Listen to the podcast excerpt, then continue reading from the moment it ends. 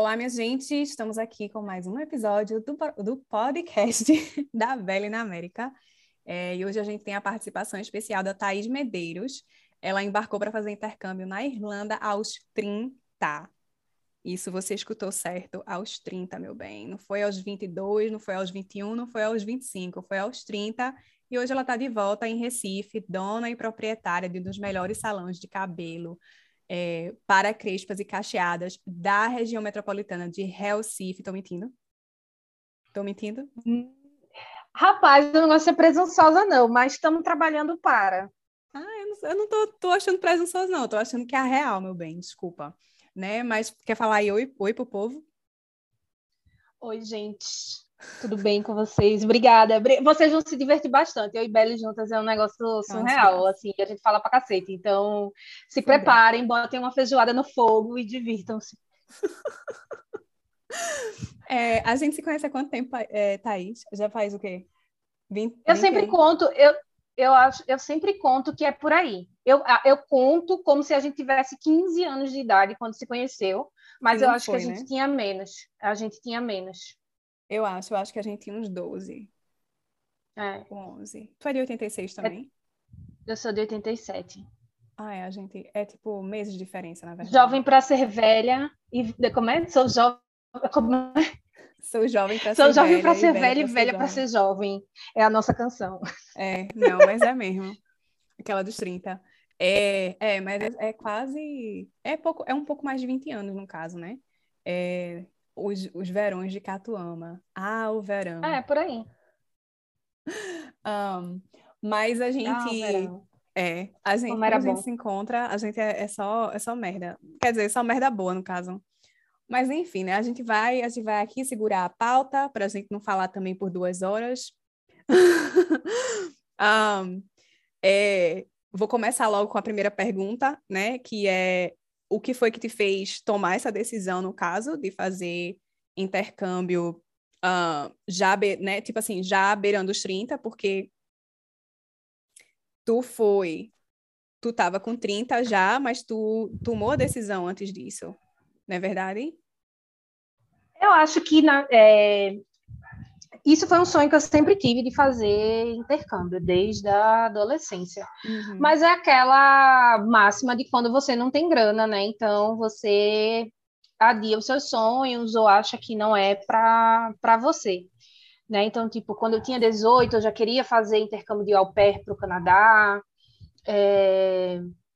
E aí, depois da faculdade, queria também mas aí eu ficava naquela, aí eu não falo inglês, e o dinheiro, o dinheiro que eu tenho não vai dar.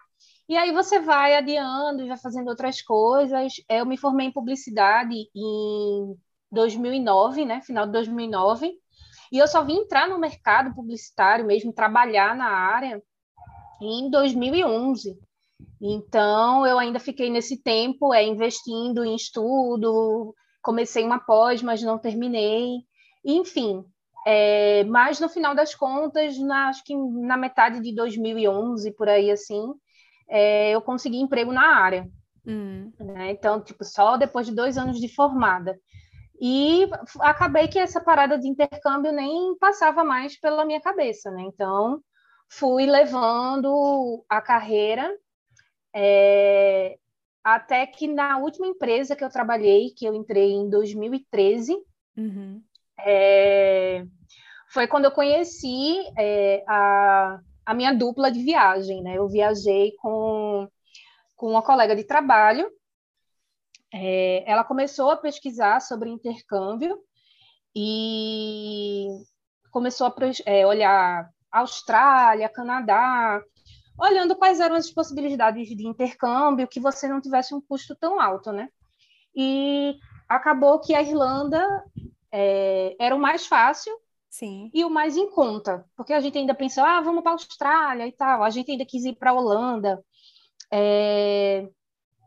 E aí, antes disso, antes de pensar, na verdade, em fazer o um intercâmbio, outra coisa que eu queria muito era aprender a falar inglês. E aí, é... eu comecei a fazer inglês no Senac, fiz por um ano e meio, e aí, quando eu fechei, bati o martelo que eu queria realmente fazer o intercâmbio e fui na agência, assinava o, o contrato, aí é que você cai assim a ficha, né? Do tipo, preciso economizar, quais são os custos que eu preciso cortar, né? Uhum. Então, eu já tinha feito um ano e meio de SENAC, então, pelo menos o inglês de chegar num lugar e me virar no basicão eu já tinha. Uhum. Então, tranquei inglês do SENAC, é, essas saidinhas que você faz todo final de semana, de festinha e tal. Não que eu fosse uma pessoa que fizesse muito isso, mas as roupinhas de promoção que a gente via, que comprava só porque estava lá na promoção, tudo isso deixa de ser necessário para você. É. Deixa de ser prioridade, né? E aí realmente eu dei uma secada assim no, no meu no meu estilo de vida mesmo. Eu fiquei muito focada no tipo, ah, eu tenho prestação do intercâmbio para pagar, é, eu tenho que juntar dinheiro, porque o governo irlandês, ele até hoje, ele pede que você comprove 3 mil euros. Na época, a cotação do euro era maravilhosos R$ 3,72. Hoje a cotação é quase 6. É, hashtag fora Bolsonaro. é, e aí foi um ano assim que muitas vezes eu pensei em desistir porque eu era uma pessoa que também ajudava financeiramente em casa e até essa ajuda em casa eu precisei dar uma diminuída assim, uhum. de dizer, ó, oh, galera, eu... e eu não tive apoio, tá? Eu fui uma pessoa que quando disse que ia fazer intercâmbio, é, ninguém da minha família me apoiou.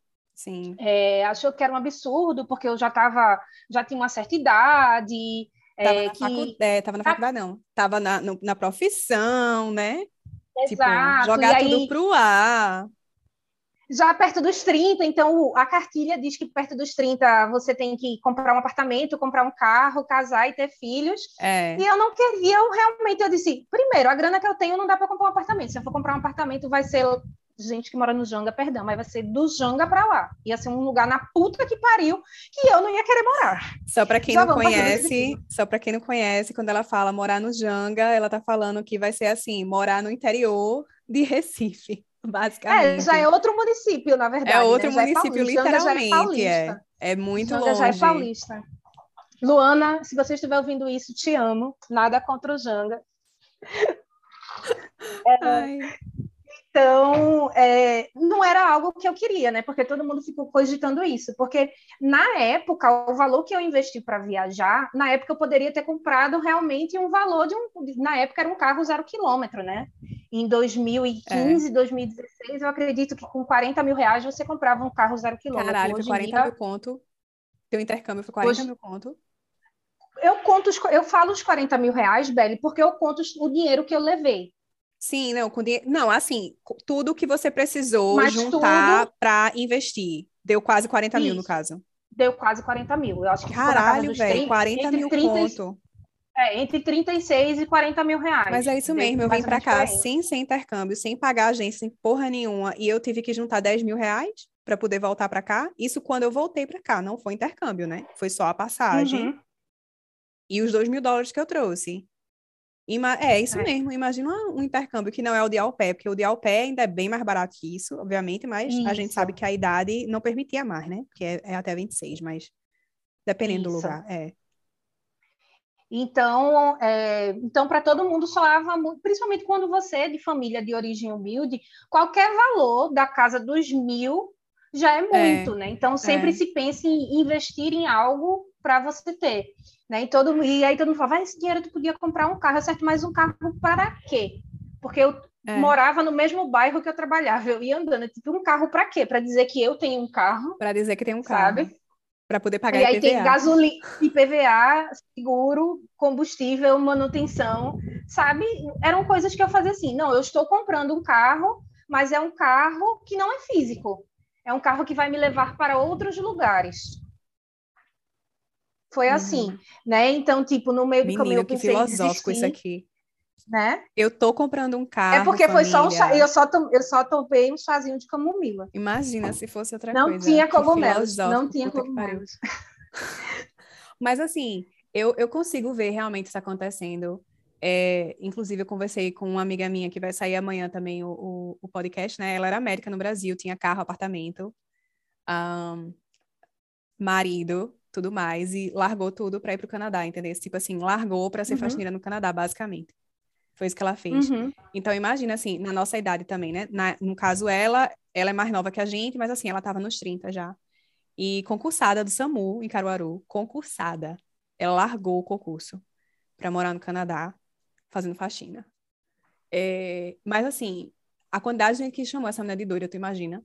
Eu acho que, uhum. é como tu falou, chegando nas casas dos 30, né, é, existem as expectativas, então as pessoas não vão entender. Quando eu decidi sair Exato. do Brasil de novo, eu não sei se tu lembra, mas eu não falei para ninguém. Vocês só vieram saber, faltava só um mês para eu embarcar. E mesmo assim não foi nem todo mundo. Depois que eu já tinha o visto, já tinha a passagem, foi que eu disse para as pessoas, né? E minha mãe, ela não aceitou que eu ia sair do Brasil de novo, sabe? E da segunda, da terceira vez de novo, porque eu voltei, para tu ter noção, eu deixei um namorado aqui, né, que hoje eu sou casada. Deixei um namorado aqui, voltei para o Brasil porque eu queria terminar a faculdade. E ela ainda assim, com três meses depois eu decidi que eu ia voltar, ela ainda assim não, não aceitou, sabe? Esse, né, essa questão de que, uhum. de que eu tava voltando para cá, tipo, ah, você vai deixar sua faculdade, você vai deixar sua vida aqui. Eu nem tinha uma vida lá, eu tinha porra nenhuma. Vocês ainda tinham, teoricamente, um emprego, alguma coisa, não tinha porra nenhuma. E ainda fui me chamada de doida. Eu fui chamada de doida três vezes. As três vezes que eu saí do Brasil, minha filha, eu fui chamada de doida, entendeu? Mas sempre vão chamar porque ninguém vive nossa vida, né? É. Na época que eu decidi o intercâmbio, eu estava muito, muito saturada de várias coisas, né? Eu tinha, eu, eu fiquei com, com um menino e aí ele foi um, ele foi bem tóxico assim, e eu meio que dei uma surtada por causa desse menino, eu fiquei super mal. É, foi uma época, até um dia desse eu achei até a foto. Eu cheguei a pesar 65 quilos. Eu sou uma mulher de 1,80m. Então, uma pessoa como eu pesar 65 quilos, fica só o peito e o cabelo. Tu ficou muito magra, é. sabe? É. Eu fiquei bem magra, assim, e eu tive mudanças de humor, fiquei muito mal com isso. Aí depois foram só sequências de coisas ruins acontecendo. Eu saindo de casa, eu fui assaltada à mão armada. É, meses depois, é, outra, outra violência, fui assaltada novamente. Disso, o, cara, o cara puxou um facão. Então, assim, quando eu achava que eu estava me recuperando emocionalmente desses desgastes, a cidade em si, ela começava a me colocar para fora, a me expulsar, é. né? No trabalho, o clima também começou a ficar muito, muito pesado, muito desgastante. Eu comecei o meu processo de transição capilar e aí o racismo ele começou a ficar muito latente assim no, no meu ambiente de uhum. Mas eu já estava tão bem resolvida internamente sobre a transição, sobre, ó, já estou indo embora, então esse trabalho aqui eu vou cumprir o meu papel, porque eu tenho um compromisso com, com os clientes e não com a empresa em si, porque a empresa em si não tinha respeito nenhum por mim, mas os clientes ao, ao qual eu, eu respondia, eles sim mereciam né, o meu trabalho, é, e aí eu cumpri, né, todo o meu prazo de trabalho, mas eu estava assim bem no meu limite, sabe? Do tipo, é... na época aí eu já estava ficando com outra pessoa, mas era algo mais leve, assim, já mais sem peso e sem compromisso, né? Eu já havia me recuperado emocionalmente do trauma desse outro carinha. Mas tu tava com muito é... burnout do trabalho também, que eu lembro, né? Mas tipo, eu tava tendo com... muito é... problema na coluna, muita dor no, no pescoço, tava com muito problema, assim, por causa do estresse mesmo que tu tava passando. Tipo, foi o acúmulo do estresse da tua vida Isso. pessoal junto com o acúmulo do estresse que estava no trabalho, né? Porque eu lembro que tu tava, tu tava burn, tipo, chegando no burnout. É, então foi tipo uma sequência assim de, de várias coisas ruins acontecendo. Mas eu já estava tipo, eu acho que quando chegou o prazo de dizer assim, tá perto, que na verdade era para ter viajado em março de 2016, mas teve uma alta assim louca do, do, do euro também. Acho que foi aquele período da crise do, do impeachment da Dilma, não tenho certeza. É, mas foi aquela crise assim que o Brasil estava já político e o, o euro foi lá para cima. E aí eu ainda não tinha conseguido completar os 3 mil euros. E eu precisava também da grana de rescisão de trabalho e eu descobri que a empresa não tinha me pago nada, nunca tinha depositado no FGTS, por exemplo. Coisas do tipo. uma puta. É, é, então, tipo, eu só embarquei oficialmente para a Irlanda em, em setembro né? Que foi certo. quando o dólar Setembro também, o euro deu 16. Aí o euro deu uma baixada e eu consegui completar a grana. Né? Na verdade, uma amiga minha me completou a grana porque eu viajei e minha demissão não tinha saído. A minha demissão saiu um ano depois por procuração. Né? Então, depois que eu recebi a grana, foi que eu paguei minha amiga de volta. Mas, assim, foi todo esse rolê, desse desgaste emocional para hum. eu conseguir viajar, mas viajei né? Viajei. E, e assim, para mim foi bom porque eu não viajei sozinha, né? Eu viajei é... com essa colega de trabalho. Nayara, não foi? Não. Era não, Nayara. Rebeca. Rebeca. Eu Isso. não sei por que eu confundi. É... E tu passou quanto tempo lá? Eu fiquei dois anos. Dois anos. É... Só para a gente ter uma noção, assim, tipo, que tipo de intercâmbio foi esse que tu fez? O, so... meu, o meu foi para estudo de idiomas. Hum... E aí eles te dão um visto de... de estudo e trabalho? Isso, o que que acontece? É, tem vários tipos de visto para Irlanda, o meu foi para inglês. Antigamente era um visto de um ano, hoje em dia é um visto de oito meses. Quando eu fui, uhum. o ano que eu fui foi o ano que eles mudaram essa regra, muito estratégicos. E mais para frente pode ser que, se der tempo, eu explique isso. É, esse visto ele dá direito a você a trabalhar por seis meses, enquanto você está tendo aula, você pode trabalhar 20 horas semanais. Hum. E quando chega nas férias, né, durante o período de verão, você pode trabalhar 40 horas semanais. Na teoria, né? Massa. Porque na prática. porque na prática você trabalha até onde seu corpo consegue aguentar. É, porque acho que tem conta para pagar, né?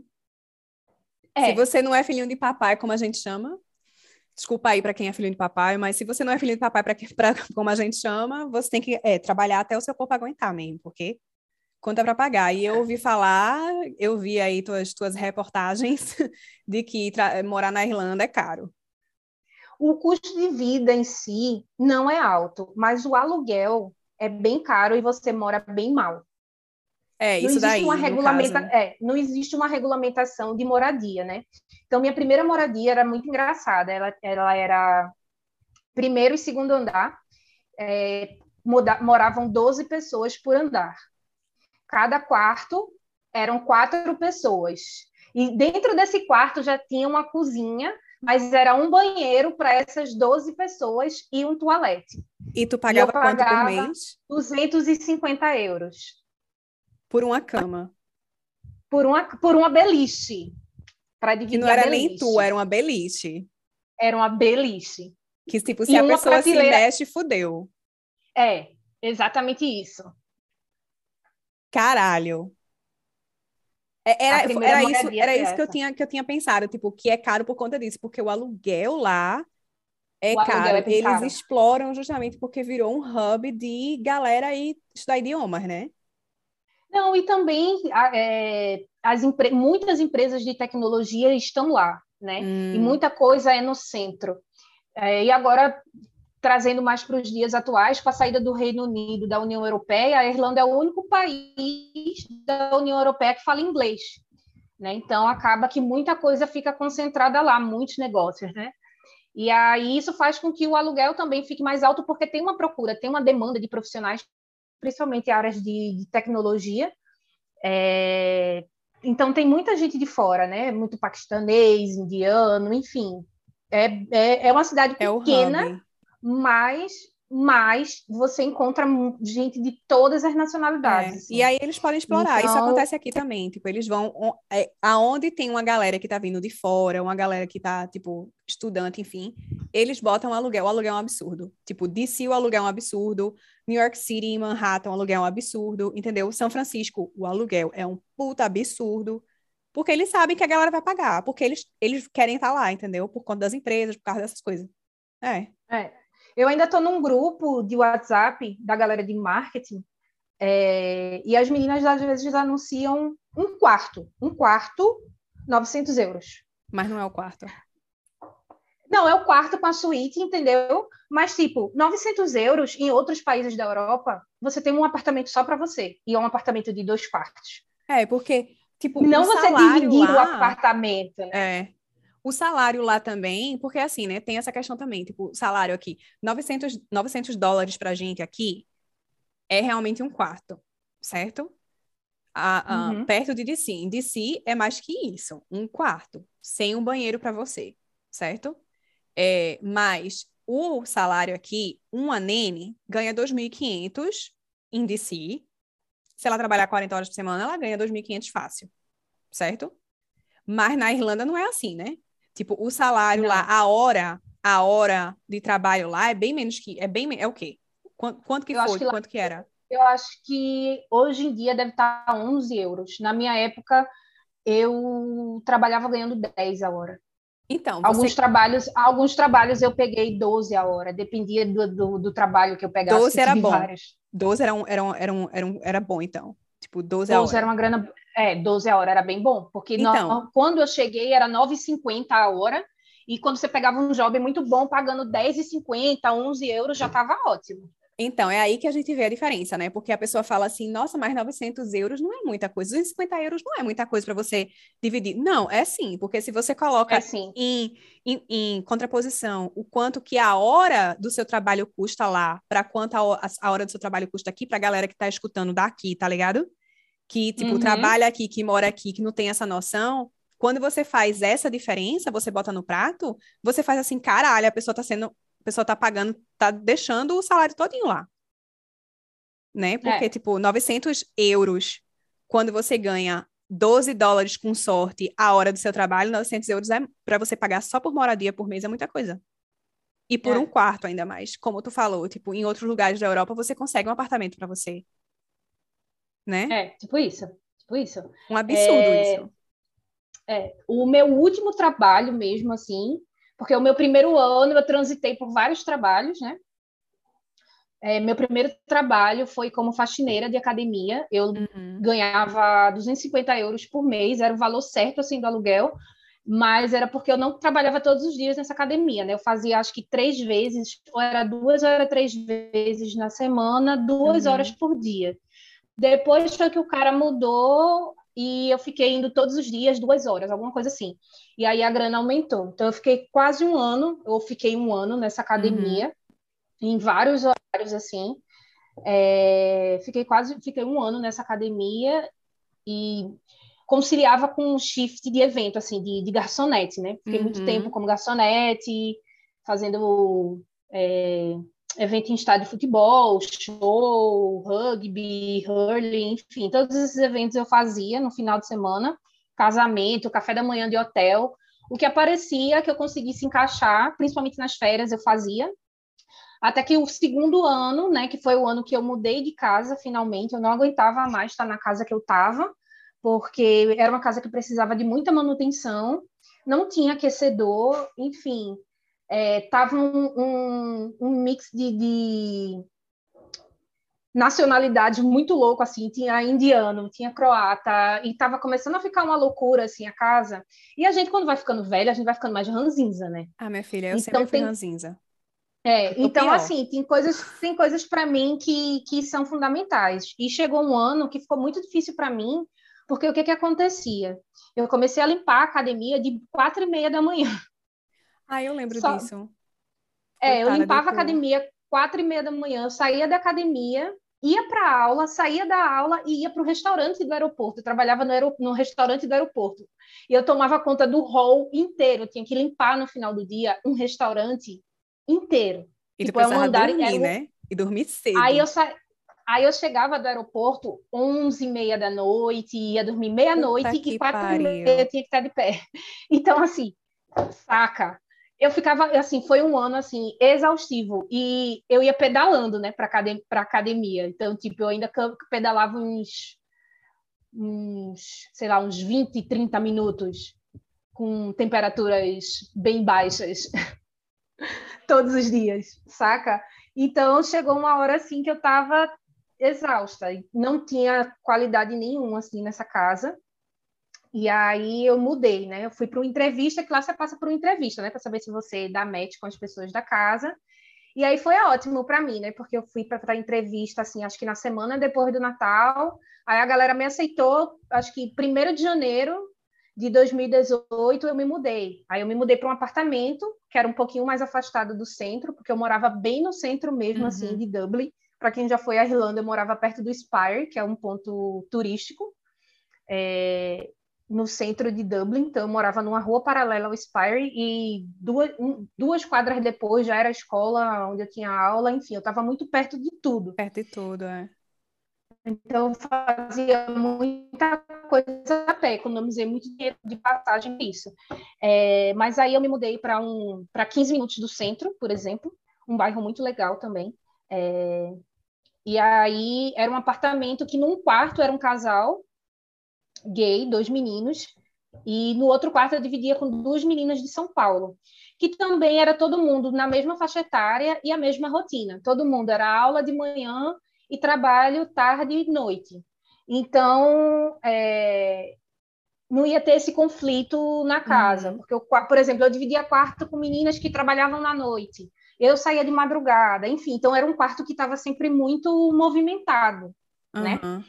E aí eu ter me mudado para essa casa e morando com menos pessoas também, numa casa que era quentinha, que tinha aquecedor, que eu só precisava dividir banheiro com, com mais é, quatro pessoas e não com onze. Era um castelo. Né? Já, faz, né? Já fazia toda a diferença, assim. A vizinhança também era mais legal.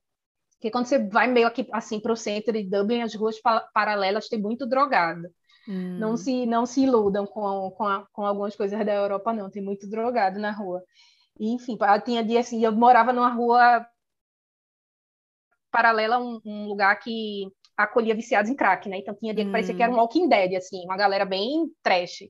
Hum. É, mas é, nunca tive problema com eles, tá? De, uhum. tipo, ser atacada, nem nada. Eles param você para perguntar se você tem dinheiro ou se você tem cigarro, mas de ter, ter sido agredida, alguma coisa assim do, do, tipo, não, nunca passei por esse tipo de violência na, na Irlanda. Uhum. Sempre me senti segura em qualquer horário que eu andasse, não tinha medo de andar sozinha de noite, de madrugada, já saí altas vezes com as minhas amigas, a gente voltava de madrugada a pé, super tranquilo.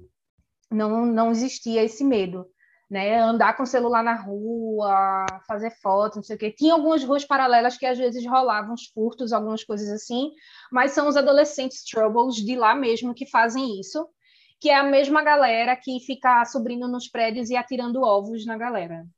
Just for the crack. Eles, eles fazem dizem. isso lá, é? Fazem, porque tem bairros que é bem comum dizer assim, ah, isso aqui é bairro de brasileiro, algumas ruas assim do centro, sabe? Então eles sabem quando é brasileiro e eles ficam atirando ovo. Mas por, mas peraí, são os brasileiros que atiram ovo, adolescente não, ou não, os irlandeses? São os adolescentes irlandeses. E eles atiram ovo porque, tipo, preconceito, tirar onda, tu sabe por quê? É um pouco das duas coisas. Hum. Rola um pouco de uma xenofobia assim. Eu queria, eu queria, eu queria esse nome aí, xenofobia, só que eu não tava conseguindo lembrar, aí eu falei preconceito. É parecido em inglês também. Não, é... eu não, eu não, é. lembrava o nome de todo jeito, não... das Matter. Ah, tá. Eu, eu não lembrava mesmo tu fala que às vezes esquece as palavras e, e mistura português com inglês, eu disse xenofobia e xenofobia. Ah, não, né? eu, então... eu, teria dito se eu tivesse lembrado, minha filha. Eu não lembrava mesmo, não. Uhum. Tipo, eu não, eu não tenho essa cultura toda, aí eu acabei não lembrando, entendeu? Uma pessoa aculturada, uhum. né? Fala com uma pessoa desaculturada, a pessoa faz assim, eita, como é que essa palavra, palavra bonita para falar? Aí ela fala, faz, isso aí, isso aí. Preconceito, não, xenofobia. É, então rola. Isso, rola umas coisinhas assim, xenofóbicas. Não sabia. Mas nunca, nunca fui vítima. É, nunca fui vítima. E é comum, assim, esse, essa galera, assim, do atirar o ovo e tal, em alguns bairros, né? Tem uns bairros que tem uma galera mais... Os, dos próprios irlandeses, tá? O pessoal acha que vai para a Europa e vai ter só glamour e tudo mais. Não, ah, tem pobre, filha. tem... tem a gente não diz favela, favela, porque né? Mas tem uma galera que é mais ali à margem mesmo da, da é. sociedade. Não, a gente não vê, não vê favela, né? Mas assim, por exemplo, é. eu, eu não sei, né? Eu nunca fui na Irlanda, mas aqui, por exemplo, é, quando você começa a viajar para certos lugares, ou quando você começa a ir para certas cidadezinhas, sabe? Tipo, ao redor aqui, mais, mais pobres no caso, você vê a diferença gritante que é, tipo, as casas, entendeu? Porque aqui a galera concentra, né? Tipo, não tem favela, uhum. mas eles têm, a, a, eles fazem a concentração de pegar a galera pobre e colocar a galera pobre num lugar só, entendeu? Uhum. Então, quando você dirige por esses lugares, como a gente viaja muito de carro, e eu gosto de viajar de carro porque eu gosto de ver as paradas, você vê a diferença entendeu? Aí você faz assim, uhum. ah, não uhum. sei o quê, porque, né, Estados Unidos, isso aqui, ah, meu amor. Você, você acha que os Estados Unidos é assim porque você só andou na parte turística do lugar. E mesmo assim, as partes Exato. turísticas, hoje, Thaís, tem, é, é, em DC, por exemplo, a quantidade de pessoas que moram na rua triplicou depois do Covid. É. Você, você vê as, as tents, né, tipo, as, aqueles negócios de acampar, tipo aquelas. Sim, barraca de acampamento. É, aquelas barracas de acampamento em um monte de lugar. Em um monte de lugar, sabe? Tipo, triplicou. Incrível, assim, em Washington, D.C. Imagina a Aqui noite tá foda é. também. Imagina a Aqui noite tá pra foda ali. também. É, é foda. Não acho que é porque é Europa ou porque é Estados Unidos, que é só gente É. chique, andando com aquelas roupas chique, que tem gente pobre também. Tem gente passando necessidade também. De todo jeito, Sim. de qualquer lugar. É, sobre essa questão do trabalho ainda, tu trabalhou, no caso, tu teve esses, esses trabalhos diferentes e todos eles foram na base do, da- do teu visto ou teve coisa por fora também? Tipo, rolou. E- Então, é, quando você chega na Irlanda, que você passa pela imigração, você já mostra lá que você tem a cartinha da escola e tudo mais, né? Sua acomodação, beleza. Depois que você aplica para o seu visto, que você recebe seu- sua identidade, você corre atrás, né? De tirar PPS, que é um, um- um- como se fosse o nosso CPF aqui no Brasil, mas é a numeração que te vincula é, que as empresas te vinculam aos órgãos de trabalho, né? Então, depois que você consegue tirar esse cartão, fica mais fácil para você conseguir trabalho, para você ser registrada, né? Então, todos os trabalhos que eu fiz, eu fui, eu fiz registrado em sua maioria, né? Com exceção de babá. Babá Uhum. não é regulamentado como é aí nos Estados Unidos, por exemplo. Né? Então, é tudo que você você negocia tudo com família. Se der alguma merda, você não tem para onde recorrer, Aqui também, meu amor. Aqui é o trabalho de. Mas, por exemplo, aí existem programas de au pair, não existe programa Ah, de não. au pair na Irlanda, Entendi. entende? Não, aqui tem programa de au pair, mas a maioria aqui que é nene, é nene, não au pair, entendeu? Tipo, trabalha debaixo dos panos com família. Salvo as famílias que trabalham para o governo e não podem. Aí elas têm que fazer contrato, mas é. É do mesmo jeito Aham. aqui, você? Pronto, mas não existe essa regulamentação na Irlanda, né? Então foi o meu único trabalho que não foi registrado, né? Mas quando eu comecei na academia, que foi uma indicação de uma colega de turma, ela estava saindo do, do trabalho e ela ia para outro trabalho e aí ela me ofereceu, ela, ó, tra- eu limpo essa academia três vezes na semana, não sei o quê, tu queres ir? Arrasou. Quando eu fiz as contas, eu falei, pô, velho, tipo, não é lá esse dinheiro todo, mas eu já faço a grana de pagar meu aluguel, eu já não mexo no meu dinheiro, É, por e é exemplo, duas horas sabe? só, você tem que ficar lá, tipo, cinco, seis, sete, oito horas seguidas, né? Tipo, duas horas a gente Aham. aula. Aí eu falei, ah, ótimo, porque aí eu vou, é, limpo, não sei o quê, e tem qualquer coisa, dependendo do horário, eu ainda consigo pegar outra coisa, enfim. Então, esse foi meu primeiro trabalho. Com um tempo eu também pude treinar na academia, então nem a grana da academia eu gastava, né? Era um, um lugar até relativamente bem legal. O dono era um bosta, é um bosta, é, mas os staffs eram ótimos, tinham muitos staffers brasileiros. É, e os, as pessoas né, que usavam a academia em si sempre foram muito, muito gentis, muito educadas comigo, respeitavam o meu trabalho, né? É, não, não, eu não sentia que eu era tratada pelos usuários da academia como uma faxineira, sabe? Aham. É, não que houvesse muito diálogo, mas um, um ou outro é, cliente assim trocavam as ideias, né? E não e quando eu entrava em alguma aula assim em conjunto, eles não se mostravam incomodados, por exemplo, que eu Entendi. estivesse É, fazendo aula se fosse no eles. Brasil, eu acho que isso Se aconteceria fosse no fácil. Brasil, eu acredito que Desculpa é, aí, mas eu rolaria. acho. Com certeza. com certeza que rolaria.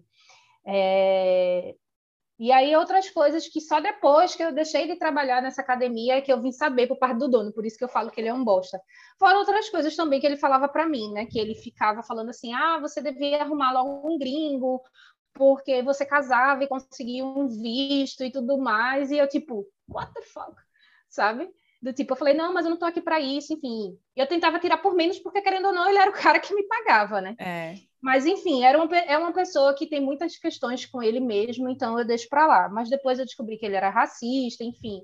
Na época eu tinha um cabelo enorme, e ele falava: não sei como ela consegue é, trabalhar em outros lugares com aquele cabelo, com aquela aparência. Eu vim Ele saber isso só depois. Não, ele é lituano. Hum. Pessoal, lituano é meio. tem um vínculo. Acho que ele, ele é- a família dele é meio lituana, meio russa. Então é bem conflitante, assim, para ele. É, ele é uma pessoa bem complexa, na verdade. Eu fiquei sabendo desse rolê porque abriu vaga para recepção. E aí eu falei, ó, eu tenho interesse em ir para recepção, meu inglês melhorou e tal, porque óbvio que quando eu comecei eu não tinha o mesmo inglês, mas eu já estava quase um ano lá, meu inglês tinha evoluído bastante já. E ele precisava de alguém que também soubesse utilizar a rede social, conseguisse uhum. fazer edição de imagem, e eram habilidades que eu já tinha por conta da minha primeira Sim. profissão, né? E aí ele começou a entrevistar outras pessoas e tudo mais, e aí não rolou para mim. Ele nem, eu ainda cheguei a montar até uma proposta de marketing digital para ele, apresentei, e ele nunca me deu resposta. E só depois que eu saí da academia, a menina que ficou na recepção, uma das meninas que era da recepção, que ela era do turno da manhã, ele precisava de uma pessoa para o turno da tarde e noite. Aí ela pegou e falou, né, que é, ficou até com vergonha. Ela falou: "Eu tô com muita vergonha de te falar isso, mas você não ficou na, na, na recepção porque ele não achava a sua aparência agradável para a academia, é. para a recepção da academia. Aí, assim, eu preciso dizer que quem ficou na recepção foi uma pessoa loira. Não, isso daí já tá é, implícito. Mas o que eu ia falar é engraçado, né? Tu conta essa história e a pessoa faz assim, ah, mas isso é um caso isolado. E a gente sabe, e você principalmente sabe que não é. A questão é que, assim, para você chegar a saber o real motivo, a maioria das vezes você não vai saber. Mas a gente sabe que isso não é um caso isolado. Tipo, que as Exato. pessoas realmente, hoje em dia, tá melhorando, finalmente, né? Mas isso daí acontecia muito até pelo menos um ano atrás, dois anos atrás. Agora a galera tá começando a abrir a mente, ou mesmo, tipo assim, sei lá, mas tipo, é, não é um caso isolado. A gente sabe que isso acontece até hoje, tipo, com muita gente no Brasil, inclusive. Uhum. Bastante. E assim, é, não, não, não fiquei chateada nem nada. Eu ach, achei que foi super um livramento, porque ele é uma pessoa super difícil de, de lidar e tudo mais, né? Então, para mim, foi a melhor coisa. Eu fiquei sabendo, né, que quando ele contou isso, ele não teve pudor nenhum, tinha outras pessoas, assim, tinha mais um personal trainer, que é irlandês, que é uma pessoa queridíssima, assim, uma pessoa que eu adoro, e o cara ficou chocado, assim, do tipo, como assim você tá falando isso dela? Ela é uma pessoa maravilhosa, ela é bonita, é, os, os clientes aqui super falam bem dela, fala que ela é atenciosa, que ela é educada, ela trata todo mundo super bem. Aí ele falou, é, mas é, eu já encontrei outra pessoa. Enfim, loira, branca, loira. Mas assim, é, é uma menina brasileira, eu cheguei a conhecer e tudo mais. A menina nem tá mais lá, na verdade. É, mas, enfim, era uma menina num padrão que ele queria, enfim. Sim. Pulei essa fogueira, sabe? É, e aí, quando eu saí da, da, da academia, coincidiu também de eu saí do, do aeroporto, né? Que foi quando eu comecei a trabalhar para a família do, do Frank. Eu comecei a trabalhar para a família do Frank em agosto de 2017. Uhum. Um ano é, e então, meio, assim, então. Foi... Não, um ano. Então, um é, ano, um, ano. um ano. Foi a melhor coisa, assim, que me aconteceu. Porque enquanto eu estava na academia, eu saía conciliando outras coisas, né? Então, quando eu entrava de férias, eu só tinha duas horas da academia, mas aí eu peguei um café de quinta a domingo, aí eu fazia um dia inteiro café da manhã, é, fazia uma cafeteria numa praia no verão, aí foi uma grana legal, enfim eu saía conciliando com outros trabalhos, né? Quando chega o verão, começa a ter esporte, começa a ter show. Uhum. Então, eu saía emendando, assim, um trabalho no outro, café da manhã em hotel, né? Que tem muita agência de, de recrutamento que acaba pegando a gente para esse tipo de serviço. Então, eu posso dizer assim que eu fui uma pessoa que nunca fiquei sem trabalhar. Não fiz rios de dinheiro, obviamente, né? Mas é, conseguia me manter, trabalho. É. é. conseguia viajar. Uma coisa assim que eu me arrependo é não ter viajado mais, não ter aproveitado mais o intercâmbio, sabe? Eu ia perguntar eu sobre isso, sobre viagens, assim, é. tipo, tu viajou muito pela Europa, porque eu sei que tu viajou. Eu, eu, eu te digo, Belle, que é, o primeiro ano eu fui muito cruel comigo no meu intercâmbio, é. porque eu fui muito focado. O que, que aconteceu? Eu saí de Recife e disse assim: eu não quero mais voltar. Eu saí com duas malas de 32 quilos, que na época era permitido. E né? tudo que tinha na mala, é, tudo que eu tinha na mala, eu falei, tudo que eu preciso está aqui. O que ficou em Recife, eu falei, pra, eu falei assim, pode doar, eu não quero nada, eu não vou precisar.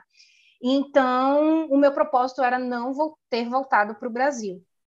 Então, eu fui para fazer tudo lá dar certo. Né? Uhum. Né? Então, primeiro ano, eu aqui, tacando pau, metendo a cara e tal, fazendo acontecer é, evoluindo assim, em três meses o meu inglês ele melhorou bastante, obrigada Tinder. É, fazia parte do homework, fazia parte a do gente, homework. A gente vai falar ainda sobre isso, daqui a pouco a gente fala sobre é, isso, mas vá. Mas era, era parte do meu homework, tu acredita nisso? Literalmente falando?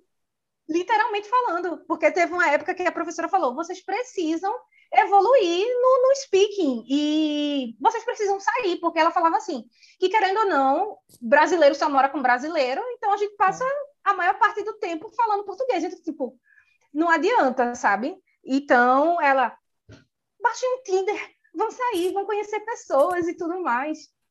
E aí, e aí, é... foi como o meu speaking, ele deu uma super evoluída, sabe? do, de realmente eu, o que eu fazia era, eu já passo o dia inteiro com brasileiro, assim, pela manhã eu já estou com brasileiro e tudo mais. Então, o que eu podia fazer para estar tá por dentro do inglês, de tipo, passar mais tempo no supermercado, ouvindo as coisas, é, ficar dentro do shopping, ouvindo os anúncios, olhando as coisas, para ir ouvindo as pessoas falando, até porque não é um inglês tão limpo assim, né? Tem aquele sotaquezinho britânico que às vezes não ajuda muito.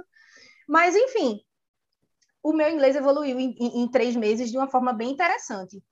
É... E aí me ajudou, né? Aí conseguindo outros trabalhos. Mas, obviamente, que você passa por uns perrenguezinhos, porque às vezes a galera fica bêbada ali, pede um negócio e você não entende quando você é a garçonete, até né? Porque, até porque, assim, eles têm a, a quantidade de galera que tu tinha lá tipo, a diversidade que existia em Dublin, como tu falou, é muito grande e, tipo assim, cada um tem a, a, o seu accent, né? Cada um tem a sua, o seu sotaque. Tem Exato. isso também. E, tipo, quando é. tu fazia inglês no Senac, tu tava fazendo inglês americano, né? Exato. Porra. Exato. Eu vejo a galera aqui americana assistir é, coisa da Inglaterra com subtitles, meu bem. Como é que chama? Ah, é, legenda. Isso. Eu vejo a galera aqui assistir coisa da Inglaterra com subtitles, coisa que às vezes eu não faço, mas também não entendo metade. E quando eu assisto coisa da Inglaterra também com o Ben, por exemplo, eu faço assim, o que ela disse? Ele faz assim, I didn't understand. I é. didn't get it. Eu faço, what the fuck? É, é tipo isso. É, tipo é isso, isso, também. Então não é nem não é nem a culpa, não é nem tipo assim, ah, porque eu não tô entendendo o que a pessoa fala. Não, a questão é, meu bem, o seu accent é em vez de imp improve when you're drunk, your accent actually got worse. so I don't understand what you say. What the fuck? E, e eu assim, falei essas coisas cheguei... em inglês, tipo, a, a, a louca aqui, mas o que eu tava falando, o que eu tô falando é que, tipo, a galera lá, né, é, é, fala, geralmente a gente fala aqui, a gente, eu, eu falava muito que o álcool melhora meu inglês. No caso lá, a minha, a minha, minha piada aqui foi que, tipo assim, a galera lá bebe e no lugar do, do accent, do, do sotaque da pessoa melhorar, o sotaque melhorar, piora. piorava e o inglês fica mais difícil ainda de entender, porque, né, cada um tem os seus, os seus sotaques, que nem a gente tem os sotaques no Brasil diferente, galera que fala inglês, que vem de outros países, meu Deus do céu, só a graça. Até aqui mesmo, Exato. os sotaques de diferentes dentro do país em si mesmo já, já são, às vezes, gritantes. Né? A primeira casa que eu morei tinha um indiano. Você tem noção do que é um indiano falando Sim, inglês? Mas e quando ele fica inglês, nervoso. Inglês e irlandês, sorry, não. Sorry, sorry, mas é foda. É. É foda. Você morar com um indiano, ele ficar nervoso, tentar lhe explicar uma coisa que você não consegue entender. É. É tipo isso. É tipo Mas isso. é bom, tipo, foi bom porque tu foi exposta a vários sotaques diferentes também. Sim, não. I can't complain, can't complain. E, tipo, teu inglês, é, é, tu acha que. Então, tu fala que nos, nos, primeiros três meses melhorou bastante e depois disso continuou melhorando? Ele continuou melhorando, mas depois ele deu uma estagnada. Ele Foi? deu uma estagnada, tanto que eu terminei no Advanced, mas meu nível de inglês é B2. Hum. Isso significa quê? Pessoas... É... B2 é o quê? B2 é Upper Intermediate. Não chegou é a ser o, o, o avançado, não, no caso. Não, não, não. Porque se eu for considerar provas de proficiência, que a última prova que eu fiz foi o IELTS, é, eu sou B2. Saquei. Mas assim, é, é porque depende.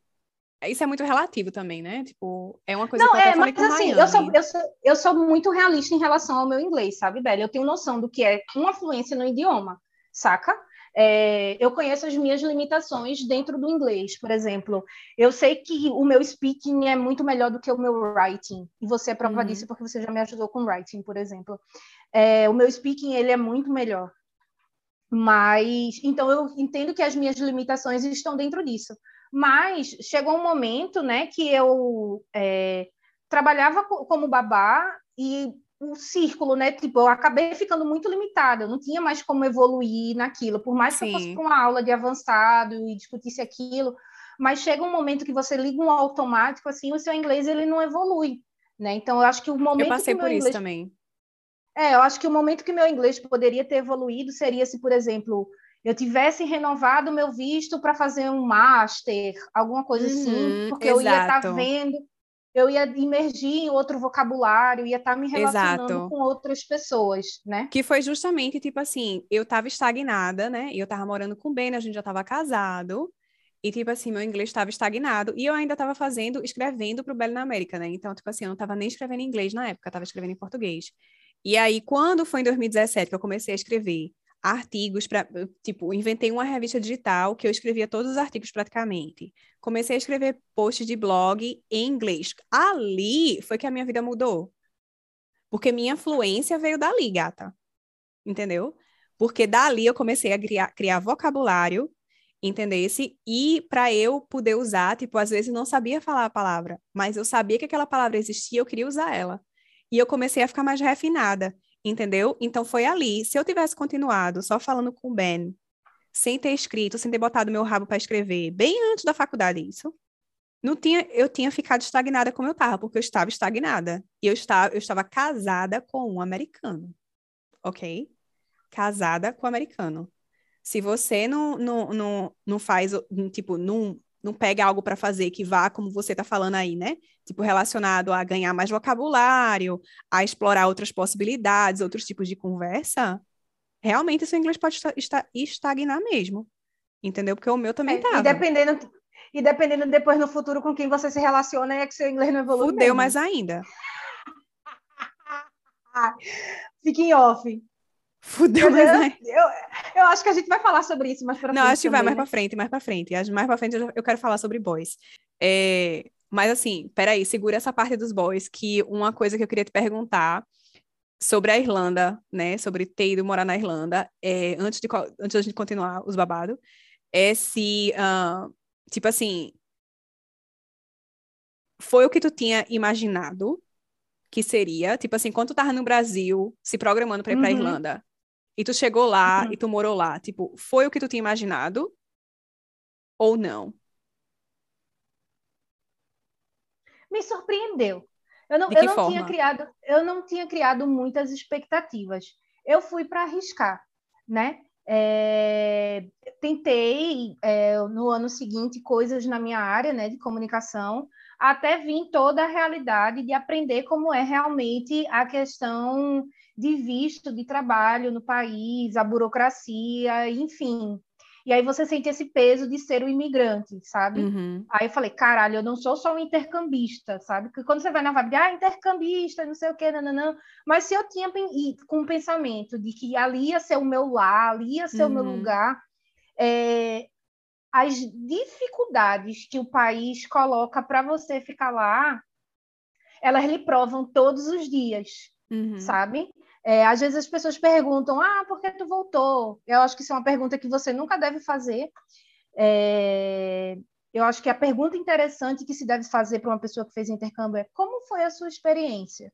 E não perguntar o porquê que a pessoa voltou, né? É, eu tenho é... essa pergunta aqui, mas tudo bem, a gente vai chegar lá ainda. É, como uhum. foi tua experiência, né? Eu, eu quero, tipo assim, Exato. que é uma coisa que a gente já vem, já vem falando aqui, mas eu, eu também acho que, que é a pergunta que a pessoa deveria fazer, tipo, como foi tua experiência lá? Compartilha aí tuas histórias, porra. Tuas aventuras, é. tuas dificuldades, teus perrengues, né? É, é, é eu acho que assim... a galera pergunta muito isso, Thaís. Só para defender um pouco essa galera que pergunta isso, é tipo assim, porque na cabeça deles, tipo assim, caralho, por que que ela voltou, sabe? Tipo, ela tava lá, uhum, Se ela, ela conta que tudo foi tão legal, né? Independente, ela... tipo, tem gente uhum. que queria viver isso e não, não pode, entre aspas, né? É, e eles ficam assim, do mesmo jeito que as pessoas ficaram indignadas que tu ia embora quase aos 30, aos 30 já no caso, as pessoas ficam indignadas porque tu voltou também, tá entendendo? Uhum. Tipo assim. É porque chegou aquela fase do. O primeiro ano é aquele primeiro, foi o primeiro ano de vou me esforçar, tenho que conseguir trabalho, não sei o quê, nananana. É, eu cheguei em setembro, em janeiro eu fiz a primeira viagem. Paguei 20 euros e de volta para ir para Nottingham, que é uma uhum. cidade no Reino Unido. É, eu fui para lá, fiz couchsurfing na casa de um rapaz que eu tinha conhecido na Irlanda. Fui a convite. Então, eu fui e só paguei 20 euros e de volta, saudades Ryanair. É, então, foi a primeira viagem que eu fiz. E nessa época, eu só trabalhava na academia, né? Então, eu falei, porra, no Brasil você não faz uma viagem Nunca. dessa para outro país por esse valor. Só o ônibus né? é cinco conto? A passagem aumentou, gata, tá mais do que isso. Aumentou hoje. A passagem é mais de cinco real, mano. Como que a pessoa vai com 20 conto pra porra nenhuma? É.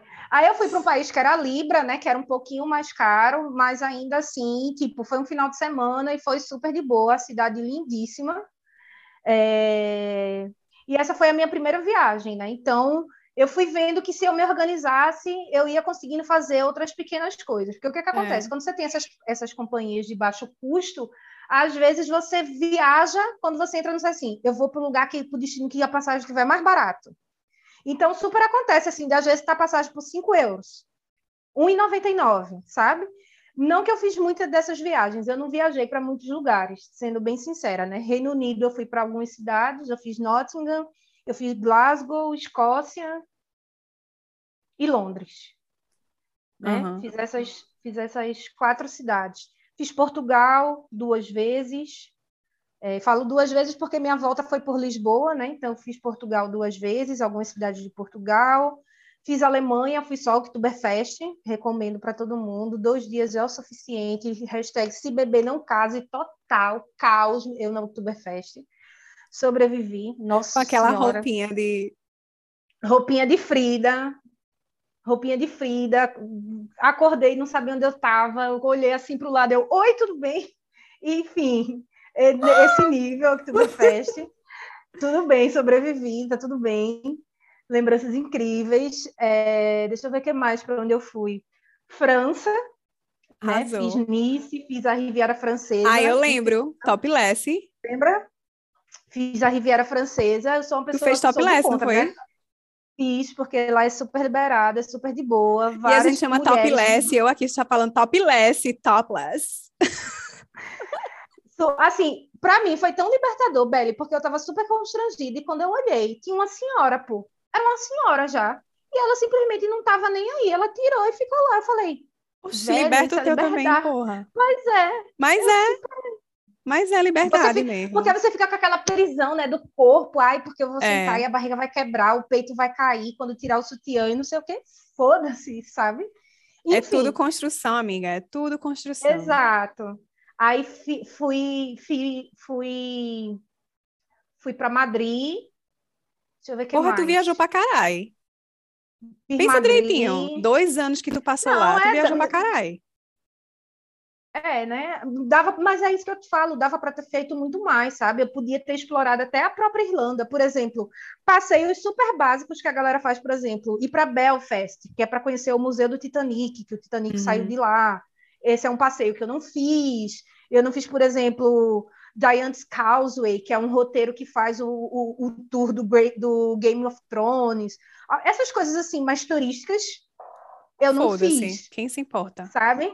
É, visitei, visitei poucas cidades da Irlanda, por exemplo. Eu acho que eu fui a Cork, é, algumas cidadezinhas assim de interior, mas as mais famosinhas eu não fiz. Eu não fiz Galway, lá da música de Ed Sheeran, Galway Girl. Eu não fiz essa cidade.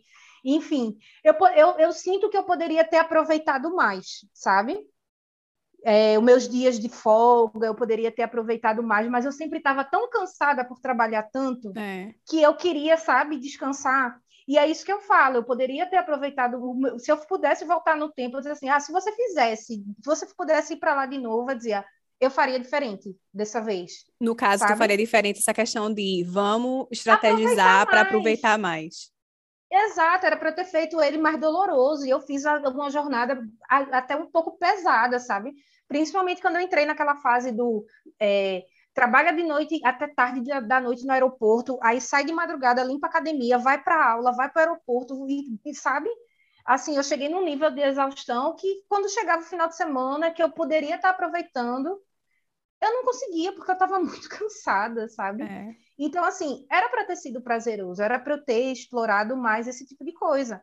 Mas realmente eu tive a oportunidade assim de, de viajar para assim aqui em Recife a vida inteira morei em Recife e eu conto assim nos dedos os lugares que eu conheço. Tipo, eu nunca fui a João Pessoa, a João Pessoa é aqui do lado. Eu fui é. para Maceió ano passado. Maceió é aqui que foi uma coisa lado, que tu, sabe? eu acho que isso foi uma coisa quando tu voltou que tu tentou mudar na tua vida, porque tu começou a tentar viajar mais um pouco aí, desde que tu voltou, né?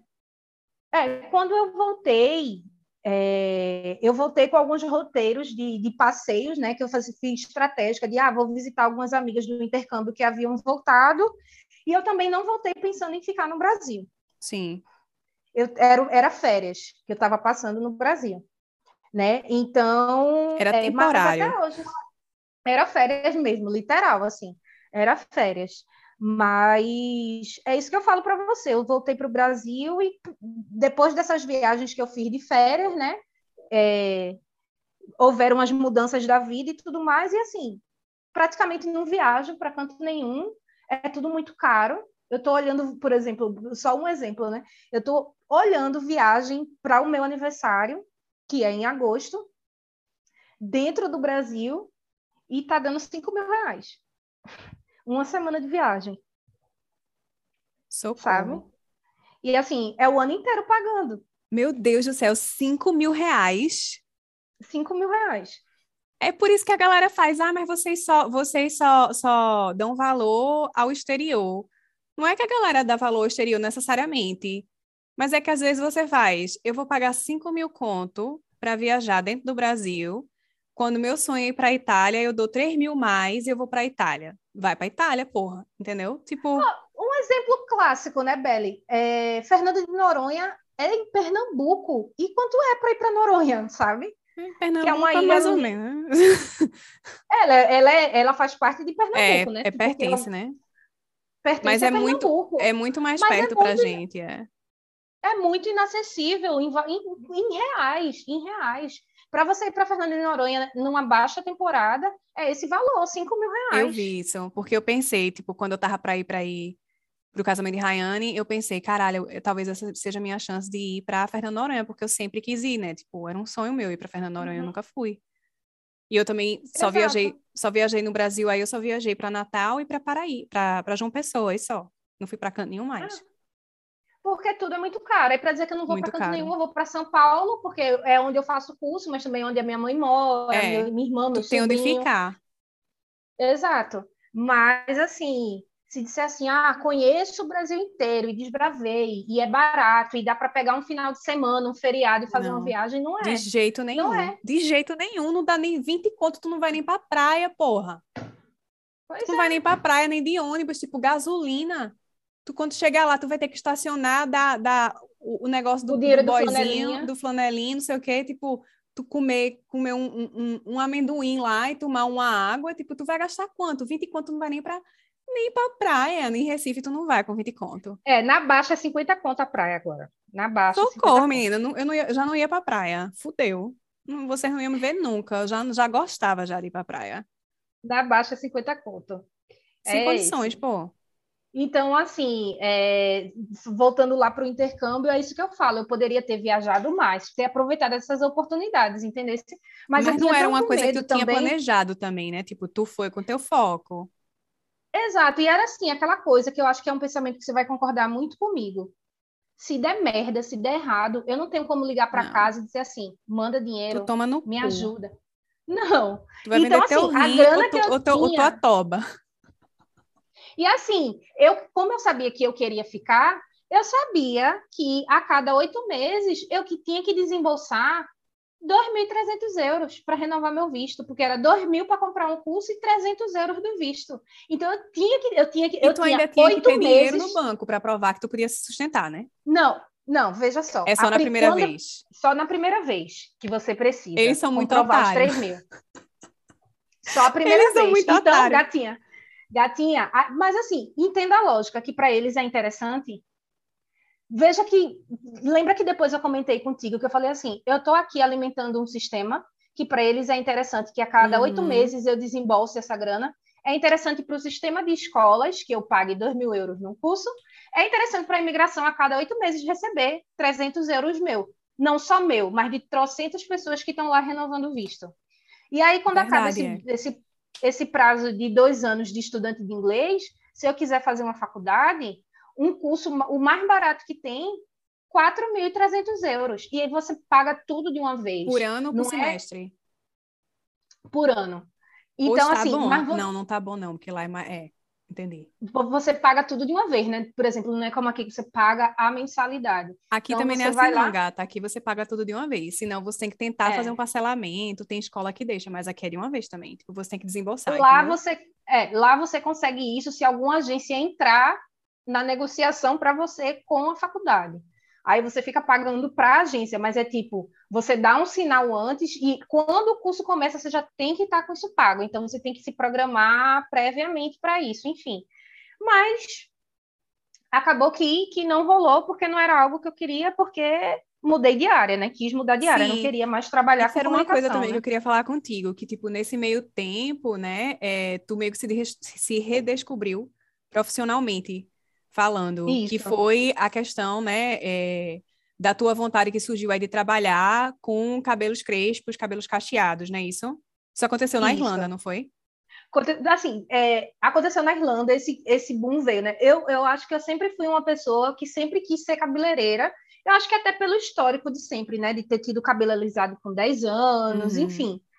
E mas a gente sabe que cabeleireiro era uma profissão que era muito marginalizada. Então, é, quando você chega na, na fase da família que você é a geração que tem a oportunidade de ir para a faculdade, então eu fui a pessoa que fui para a faculdade e tudo mais, então eu nem cogitei, ah, você cabeleireira nem nada, e passou, né? Então, ter passado pela transição capilar, ter ido para a Irlanda, é, cheguei a dar consultoria sem cobrar na época, nem pensava que isso poderia ser fazer parte do meu trabalho hoje em dia. Cheguei a dar consultoria para algumas meninas que estavam em transição na época lá. É, e um ano, passei um ano sem cortar o cabelo, porque não tinha ninguém para cortar meu cabelo, até eu encontrar uma brasileira, né?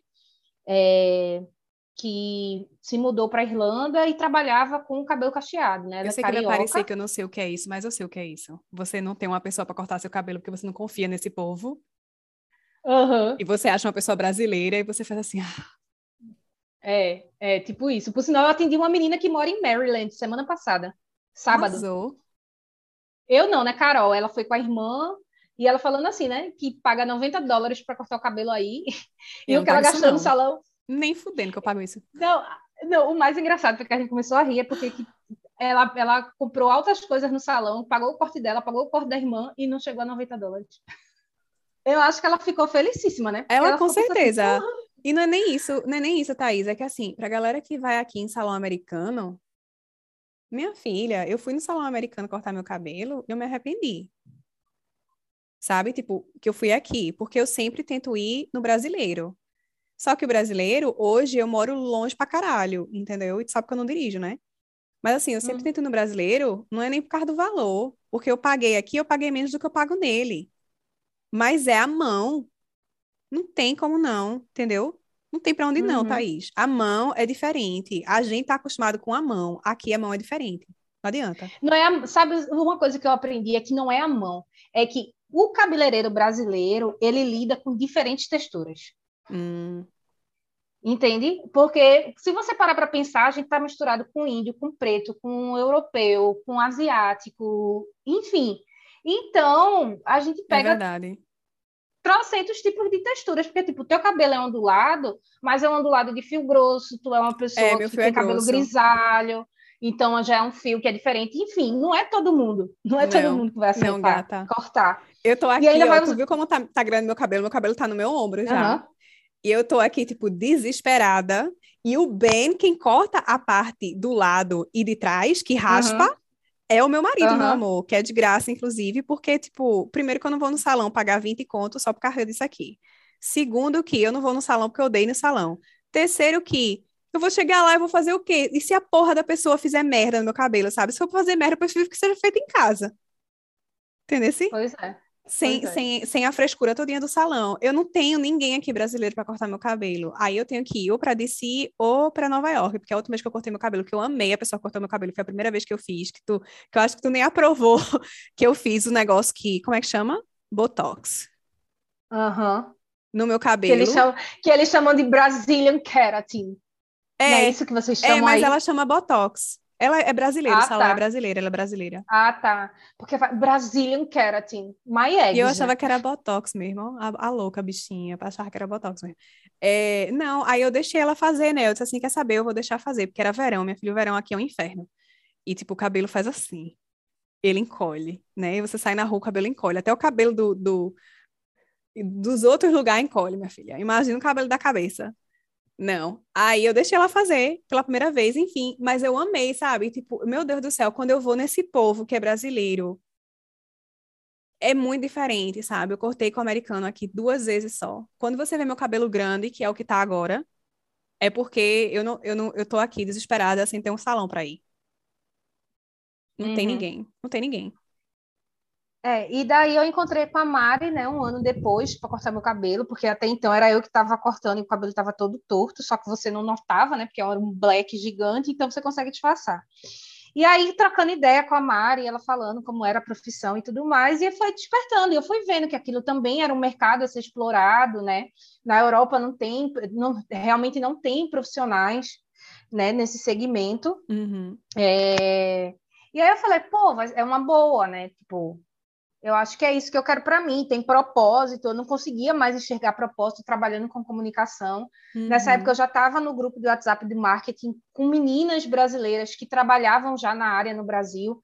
A maioria dessas meninas tem outras cidadanias, né? Cidadania italiana e tal, então fica mais fácil para elas conseguirem visto de trabalho é. por, ter um, por ter uma cidadania europeia. Então as empresas não precisam ter um custo de aplicar para um visto de trabalho, que era o que me dificultava, né? Custa Sim. mil euros um visto de trabalho. E aí, quando as empresas veem essa burocracia, é melhor procurar um cidadão europeu que faça isso. E eu precisava também dar uma melhorada nesse caso, e aí é que entra, né? O, o, o meu inglês estagnado. Eu não uhum. tinha esse, é, esse, esse inglês mais, mais profissional, mais business, e chegava uma hora que eu ficava travada realmente, né? Eu paguei uma consultora de, de RH para fazer meu LinkedIn, é, deixar ele todo bonitinho, inglês, estruturar e tal, e comecei a aplicar, mas realmente não rolou. Ainda tentei bolsa de estudo, que foi aquele período que tu me ajudou, né, com os writings para aplicar para bolsa. A bolsa também não não rolou. É, mas eu acho que foram coisas que foram acontecendo só para reafirmar, assim, do tipo, você tá batendo numa tecla que é algo que você não quer. Foi até uma coisa é. que tu falou para mim. Ó, tu tá perdendo tempo e tempo é algo que a gente não recupera. Dinheiro a gente recupera, corre atrás, trabalho e tal. Mas tempo, você tá insistindo numa coisa que tá fazendo você perder tempo. Né? É. Então, foi quando eu falei assim, é, não vou ter que arrumar um jeito de, de mudar de área, né? E foi quando eu comecei a já dar uma olhada assim sobre a profissão de, de cabeleireiro. E foi quando e mais também... focado mesmo em cabelo natural, né? É. É, que é uma coisa que realmente, né, tipo, nem hoje hoje tem mais gente procurando, mas assim, na, há uns três anos atrás, é, é. três anos não, quatro, cinco anos atrás, é. Era uma coisa que assim. Até aqui em Recife. É.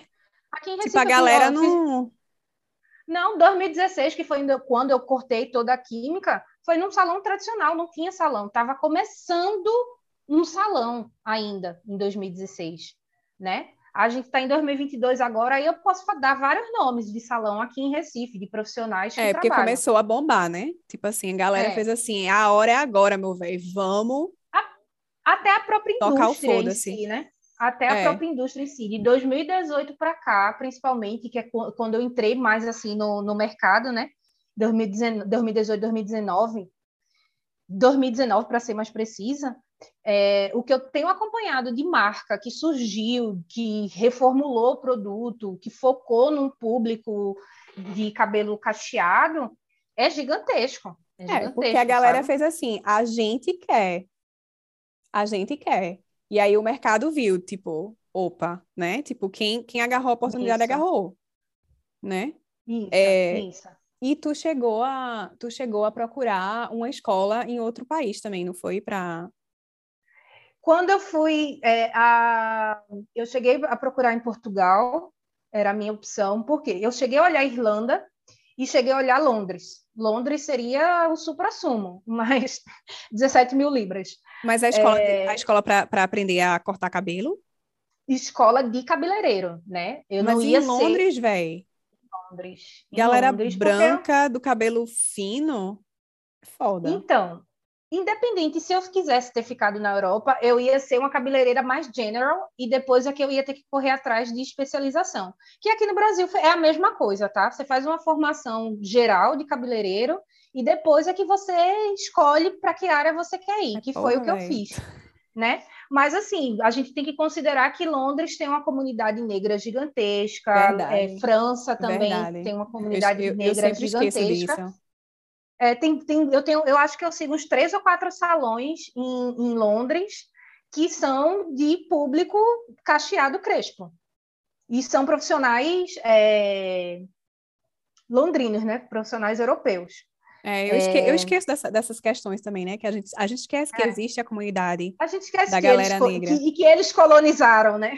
Que é. eles são colonizadores, né? A gente tem que lembrar disso. É, mas eu acho que uma das coisas que fez eu não fazer lá foi exatamente isso, né? Porque eu tinha que dar 17 mil libras se eu fosse para Londres, fora o dinheiro que eu tinha que comprovar para o governo né, do, do, de, do Reino Unido que eu tinha para ficar. E, obviamente que eu não tinha, né? É. E a mesma coisa na Irlanda, né? Eu encontrei escolas mais baratas, mas era um visto que não dava direito a trabalhar. É. Aí, é Aí ficava complicado, porque eu sabia que o ano seguinte a família do Frank não ia mais precisar de mim, porque o Frank ia para uma escola integral, né, uhum. né, com os outros irmãos. Então, eu ainda ia ter que correr atrás né, de conseguir outro trabalho de, de babá, porque eu não ia conseguir conciliar qual era o outro trabalho, né, que sem, sem vínculo empregatício. Né? Todos os outros que eu tinha, eu era registrada né, como garçonete. É. Então, foram coisas que eu tive que já dizer assim, é, tá na hora de ir embora. Porque eu não queria mais ficar exatamente sustentando da maneira sistema, como estava, né? é. De ter que, tipo, por exemplo, fazer uma, um, um mestrado em business, que eu conseguiria pagar os 4.300 euros, mas eu ia passar um ano da minha vida estudando business, que era algo que eu não queria, para ter Só mais um visto de mais dois anos. E, e é. aí eu ia estar naquele ciclo de estar sustentando o sistema, né? É, e tu não ia, tá, é, não, não ia estar, tá, tipo, realizada profissionalmente e, e, tipo, é, os dois anos, eu acho que os dois anos foi, tipo assim, teu limite mesmo, assim. É. É. é e, tipo, já que a gente tá nesse assunto, né, é, antes da gente passar para outras perguntas, eu queria saber a pergunta que tu falou, pergunta que ninguém devia fazer, por que que tu voltou ao Brasil? Como foi que isso aconteceu? Então, minha volta para o Brasil, ela veio, ela foi um, um, tanto conturbada, porque eu já estava cansada emocionalmente, né? Porque já tinha dois é. anos também que eu não vinha para casa. É... Tinha acabado o relacionamento e estava nessa fase, né? Do que, que eu vou fazer? Meu visto está acabando e tudo mais. Nananana, nananana. E eu vim para o Brasil de férias, né? Eu antecipei uhum. a minha vinda para o Brasil porque eu estava emocionalmente muito cansada. E aí eu antecipei a minha vinda para o Brasil. É, eu cheguei aqui no final de, eu cheguei aqui na semana do resultado das eleições. Maravilhoso. Maravilhoso. É tipo assim, a saúde mental não tem férias. É, exato, é bem isso, né? E aí eu vim para o Brasil para passar férias. Ainda passei uma semana em Lisboa. Nessa em Lisboa, foi, fui visitar outras escolas também, né? Porque no ano anterior eu tinha ido para Portugal a passeio, mas eu fiz questão de dar uma pesquisada. Eu gostei uhum. muito da, da, cidade do Porto. Dá uns e aí bolé. eu pensei, é, comer umas comidinhas gostosas. Investigar e possibilidades. Aí, sim. E aí, quando eu voltei, eu já botei essa volta estratégica por Lisboa, porque eles têm um sistema muito parecido com o nosso, de você poder pagar mensalmente, enfim, né? Visitei algumas escolas e aí na minha cabeça era isso. Vou para o Brasil, passo férias e na volta eu e, e quando acabar as férias eu volto para Portugal. Mas aí eu já sabia que não queria Lisboa, não gostei de Lisboa. Eu iria para o Porto. Eu já tinha contato com gente lá então, para mim, seria tranquilo ir para o Porto, né? Mas aí eu cheguei no Brasil e outras coisas foram, foram acontecendo. Mas é, fiquei porque eu sempre digo assim, que o que eu sei hoje de profissão, eu não aprenderia melhor em nenhum outro lugar. Também acho. Em nenhum outro lugar. É, se eu, por exemplo, eu não sou uma colorista, eu não sei pintar um cabelo, não sei fazer luzes, enfim mas isso eu sei que eu posso aprender em qualquer outro lugar do mundo. Mas fazer o que eu faço hoje, entregar o que eu entrego hoje, nenhum outro lugar do mundo teria me ensinado, a não ser aqui, sabe? Então, a, a, o ficar aqui, ele tem todo esse propósito, sabe? O estar aqui. Então, é bem sobre isso, assim. Eu voltei por essas circunstâncias. Uhum.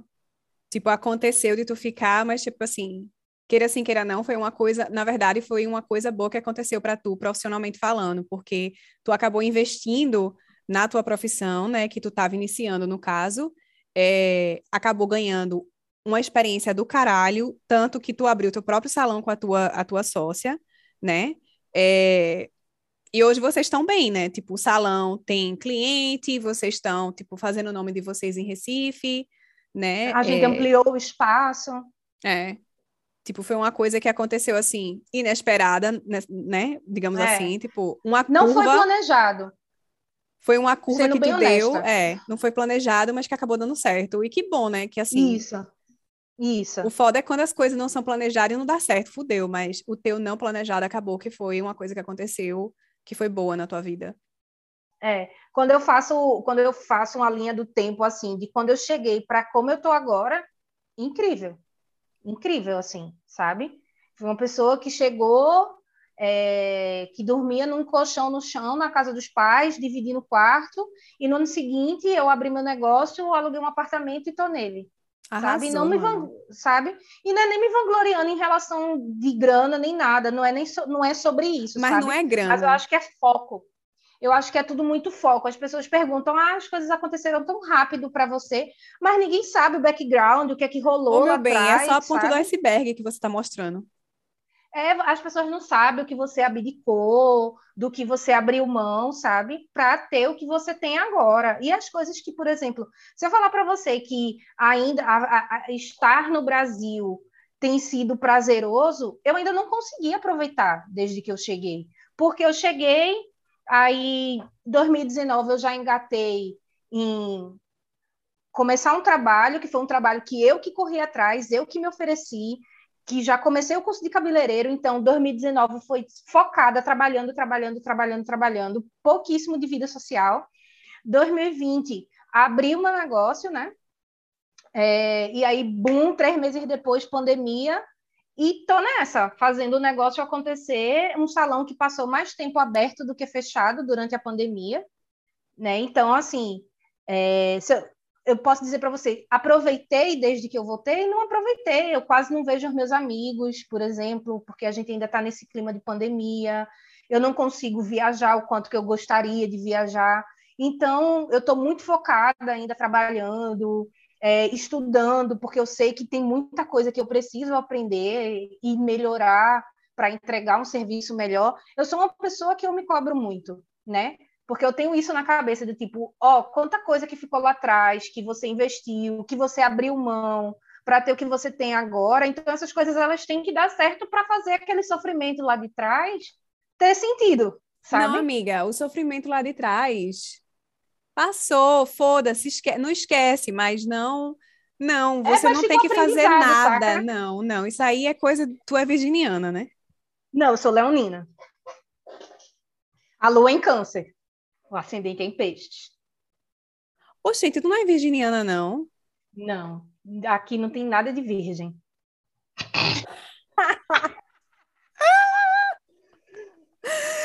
Ai, meu Deus do essa. céu.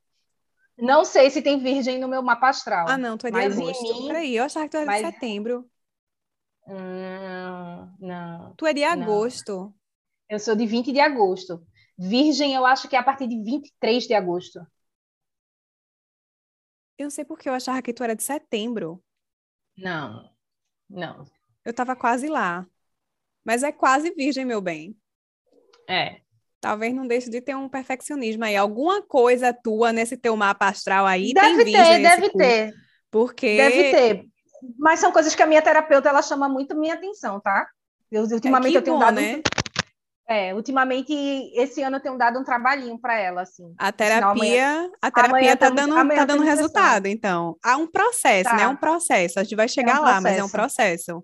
Porque assim, é. não, só porque você sofreu no passado, não quer dizer que você tem que fazer as coisas dar certo agora. Tipo assim, o que você tem que fazer é viver, meu bem.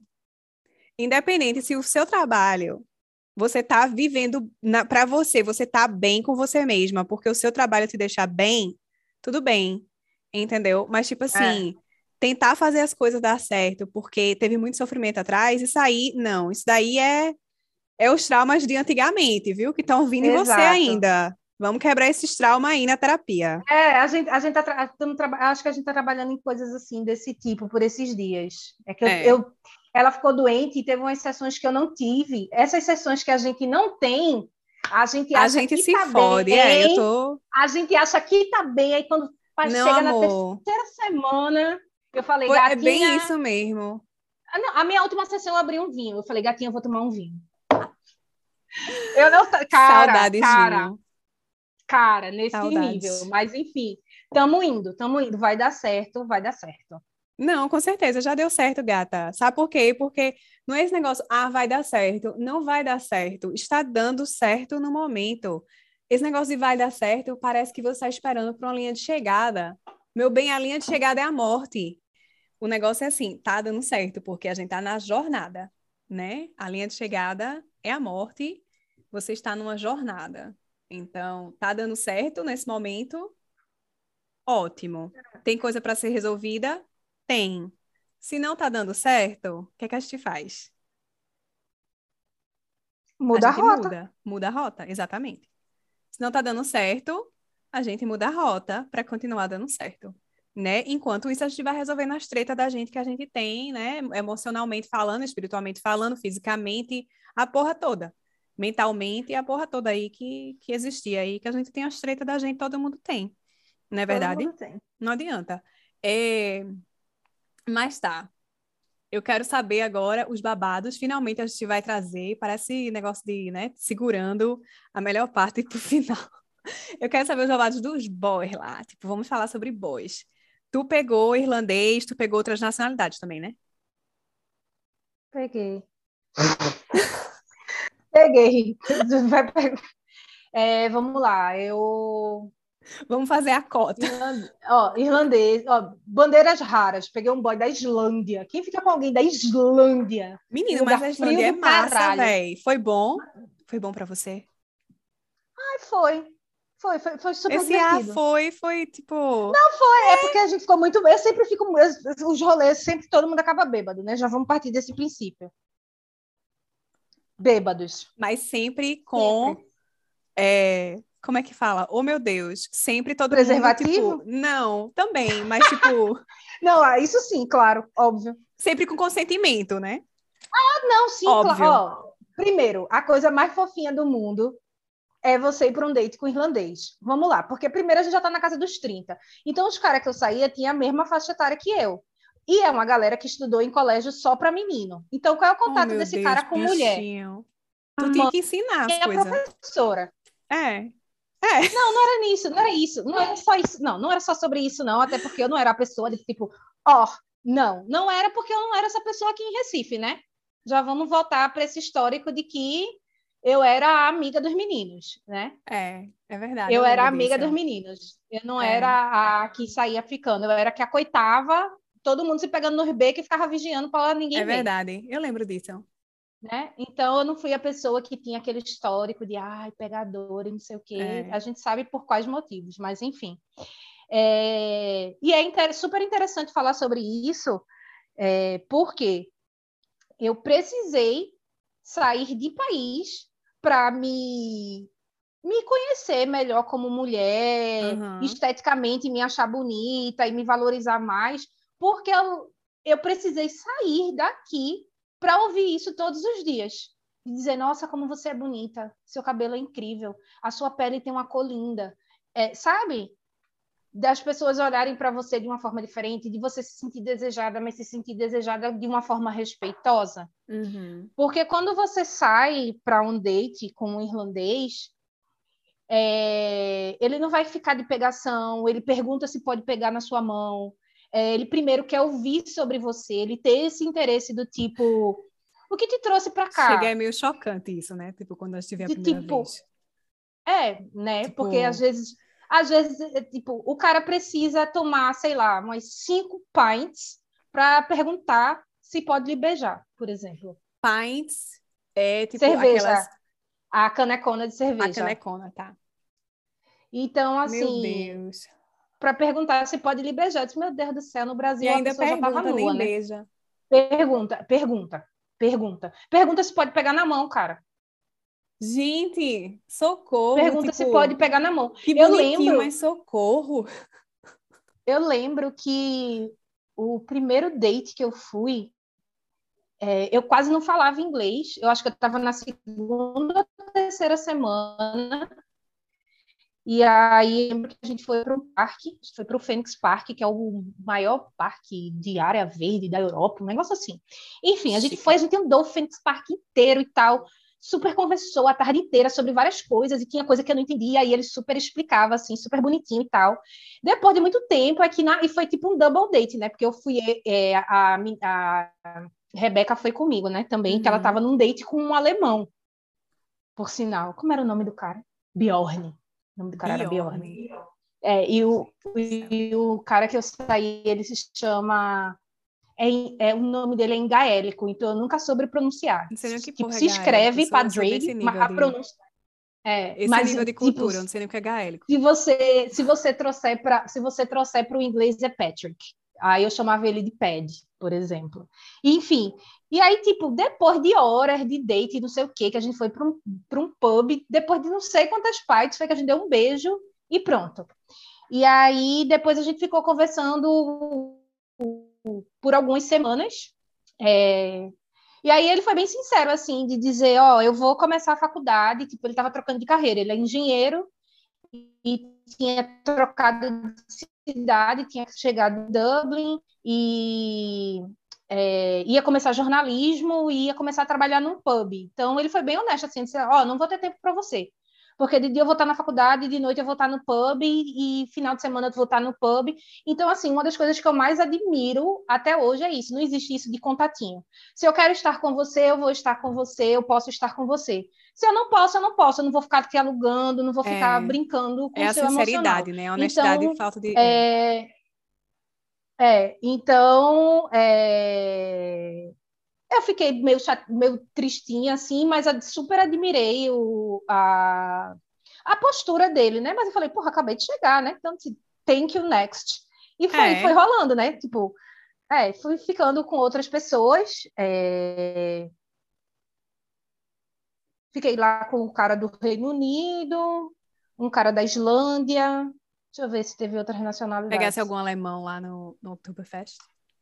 Não. Porra, eu fiquei.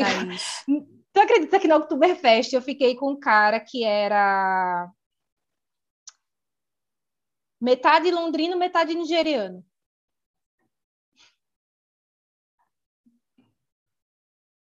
Curti. É. Na Alemanha, fui para a Alemanha, peguei um negão. É, Tô imaginando aqui. Ca... Meu Deus, o cara é um cavalheiro. Meu Deus, eu pediria ele em casamento tipo, facilmente. Tipo, tô imaginando, tô imaginando aqui. Se ele é, tu tá dizendo que ele é um cavalheiro, eu já fui logo pro Duque. Fui logo pro Duque. meu Deus, Bridgetown.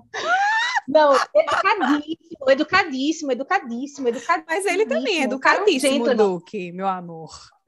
Não, o cara é um gentleman, assim, super. Não, enfim, maravilhoso, maravilhoso, maravilhoso. Ele ficou chateadíssimo, por sinal, porque a gente ficou, depois eu voltei para o Brasil e ele falou: Eu nem, nem, nem deu tempo dele procurar, quando eu vi você já estava no Brasil.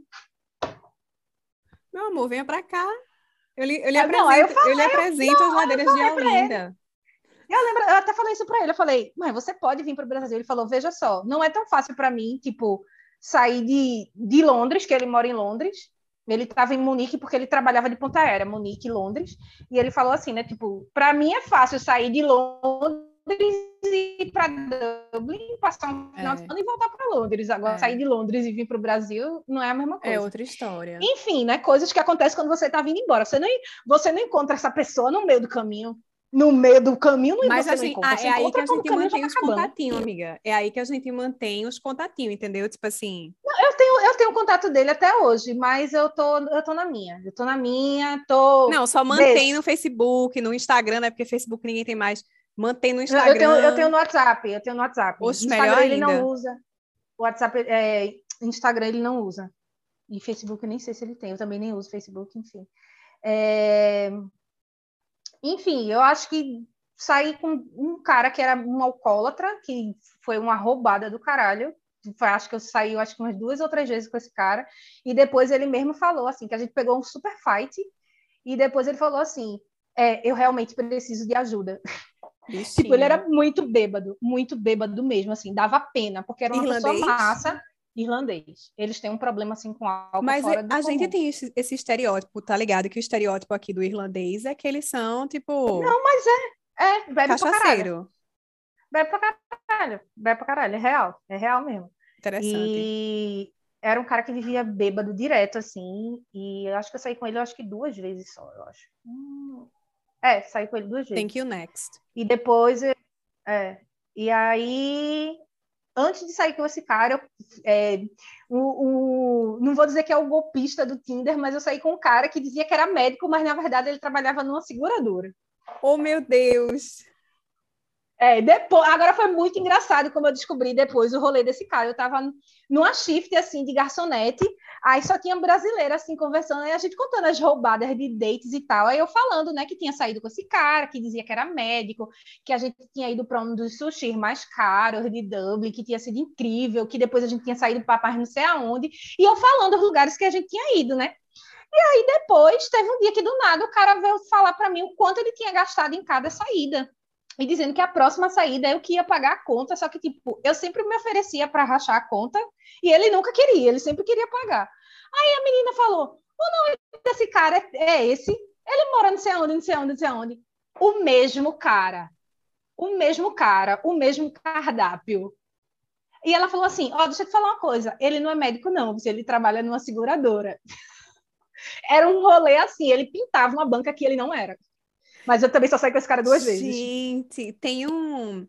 Tem um, um filme no, no Netflix que eu não sei se No Netflix, aí. o golpista do Tinder. O golpista não, do Tinder. Não, é, é, chama. Esse daí é outro.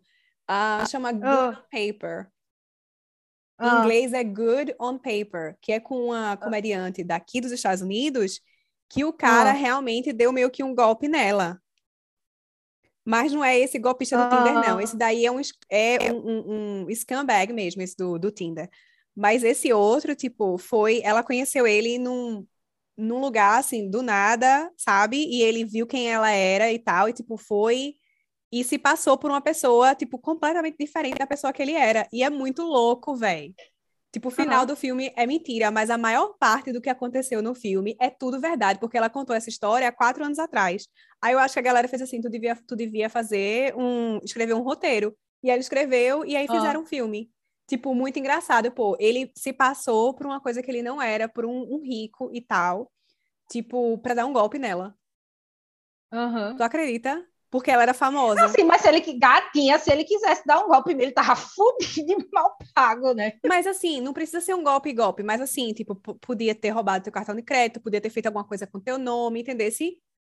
É porque eu acho que ele tava fazendo, ele tava fazendo, é tipo, sei lá, é doente mesmo. É, eu acho que ele, é, eu acho que era algo patológico, assim, do tipo, ah, vou aqui, sabe, galantear. Mas com essa menina foi bizarro, porque ela disse que Mesmo quase chegou roteiro. a morar com ele. É um roteiro. Ela chegou a quase morar com ele, nesse nível. Ai, eu, meu Deus do céu, não é nem São João e eu pulei mais essa fogueira. Menina, tu pulou umas fogueiras mesmo, viu? Pulei, pulei. Mas é, é, Teve algum assim que marcou, algum boy que marcou? Não, tem uns que eu até hoje assim eu tenho um contato, que são pessoas que eu tenho um carinho assim. É... Posso, posso até dizer assim, tenho assim, ah, seria um PA, tipo, é, seria um PA, por uhum. exemplo. É... Então tem pessoas que eu tive relações bem, bem legais assim, mas eu só cheguei a namorar com uma pessoa, né? Que já foi no meu último ano de intercâmbio, que foi quando eu comecei a namorar com um romeno, né? A gente começou a namorar a partir do terceiro date. E aí a gente, num total, tivemos seis meses de, de relacionamento. Ele, um, como era namorar com o romeno? Tipo... Tem esses conflitos culturais, né? Porque o pessoal do leste é um pessoal mais mais fechadão, assim, é. né? Mais sexista e tal. É, eu achava até ele bem mente aberta, assim, é, para algumas coisas, até porque eu acho que era muito isso, esse conflito cultural da gente se entender, as diferenças de língua mesmo. É... Eu acho que entrar na cabeça dele, porque assim, quando a pessoa é um cidadão europeu, ele não tem noção do que é a vida de um imigrante, por mais que ele seja romeno, né, a Irlanda não seja o país dele, mas ele tem os privilégios de, de ser um cidadão europeu. Né? Então não entrava assim na cabeça dele, porque às vezes ele se chateava do tipo, é, finais de semana, que era só o tempo que a gente tinha para ficar junto, e eu estar trabalhando. Mas eu, preci... Hum. eu não hum. estar trabalhando porque eu queria, mas sim porque eu precisava, precisava da grana, é. sabe? Ele Enfim, morava com então, a família lá, Thaís? É, ele morava com um tio, que é uma idade bem próxima da dele, assim, acho que são ah, uns três tá. anos de diferença. E esse tio, na época, era casado, tinha um filhinho de quatro anos, e a esposa teve um bebezinho depois. Uhum. Hoje em dia, eles não estão mais juntos. É... Mas, enfim, ele foi uma pessoa que me acolheu no ambiente da casa dele. Tipo, acho que no segundo encontro eu já estava, tipo, jantando com a família dele. Foi tipo assim, foi muito, tudo muito rápido, né? Então, ele era uma pessoa que sabia o, o, que, o que queria naquele momento, né? Ele queria Sim. realmente um relacionamento sério e tal. É mas existia esse, esse, esse gap, assim, de, de diálogo, sabe? Do tipo, eu sentia que ele precisava se abrir mais, até para entender mais sobre a cultura dele e tal, sobre ele, né? É...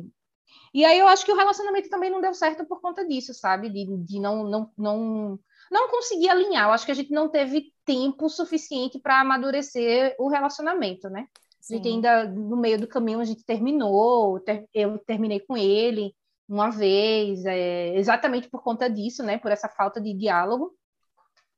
E aí depois a gente voltou e quando estava perto de voltar para o Brasil a gente terminou de novo, né? Ele terminou comigo, é, exatamente porque eu estava nessa fase do tipo, o que é que eu vou fazer, né? Da minha vida, né? Então ele achou por melhor tipo tirar terminar. ele da jogada. É, porque Entendi. assim as opções era tipo, vamos casar ou você vai embora. Mas, tipo, casar para mim nunca foi opção, sabe? Uhum. Não, não queria estar vinculada. E, assim, seis meses de relacionamento. Apesar que isso é. também não quer dizer nada, que às vezes você está trocentos anos com uma pessoa, casa e não dá certo. Não dá certo. Mas, mas enfim, é... não era uma opção. É uma pessoa que eu, eu tenho ainda um carinho muito grande, eu gosto muito dele.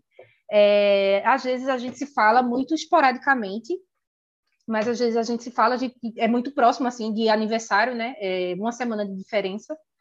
Então, quando é aniversário, a gente se fala e, e pronto, assim, às vezes updates um da vida do outro, né? Do que está rolando. Mas é isso. Tá Mas assim. É... Tem alguns boys que estão no radar.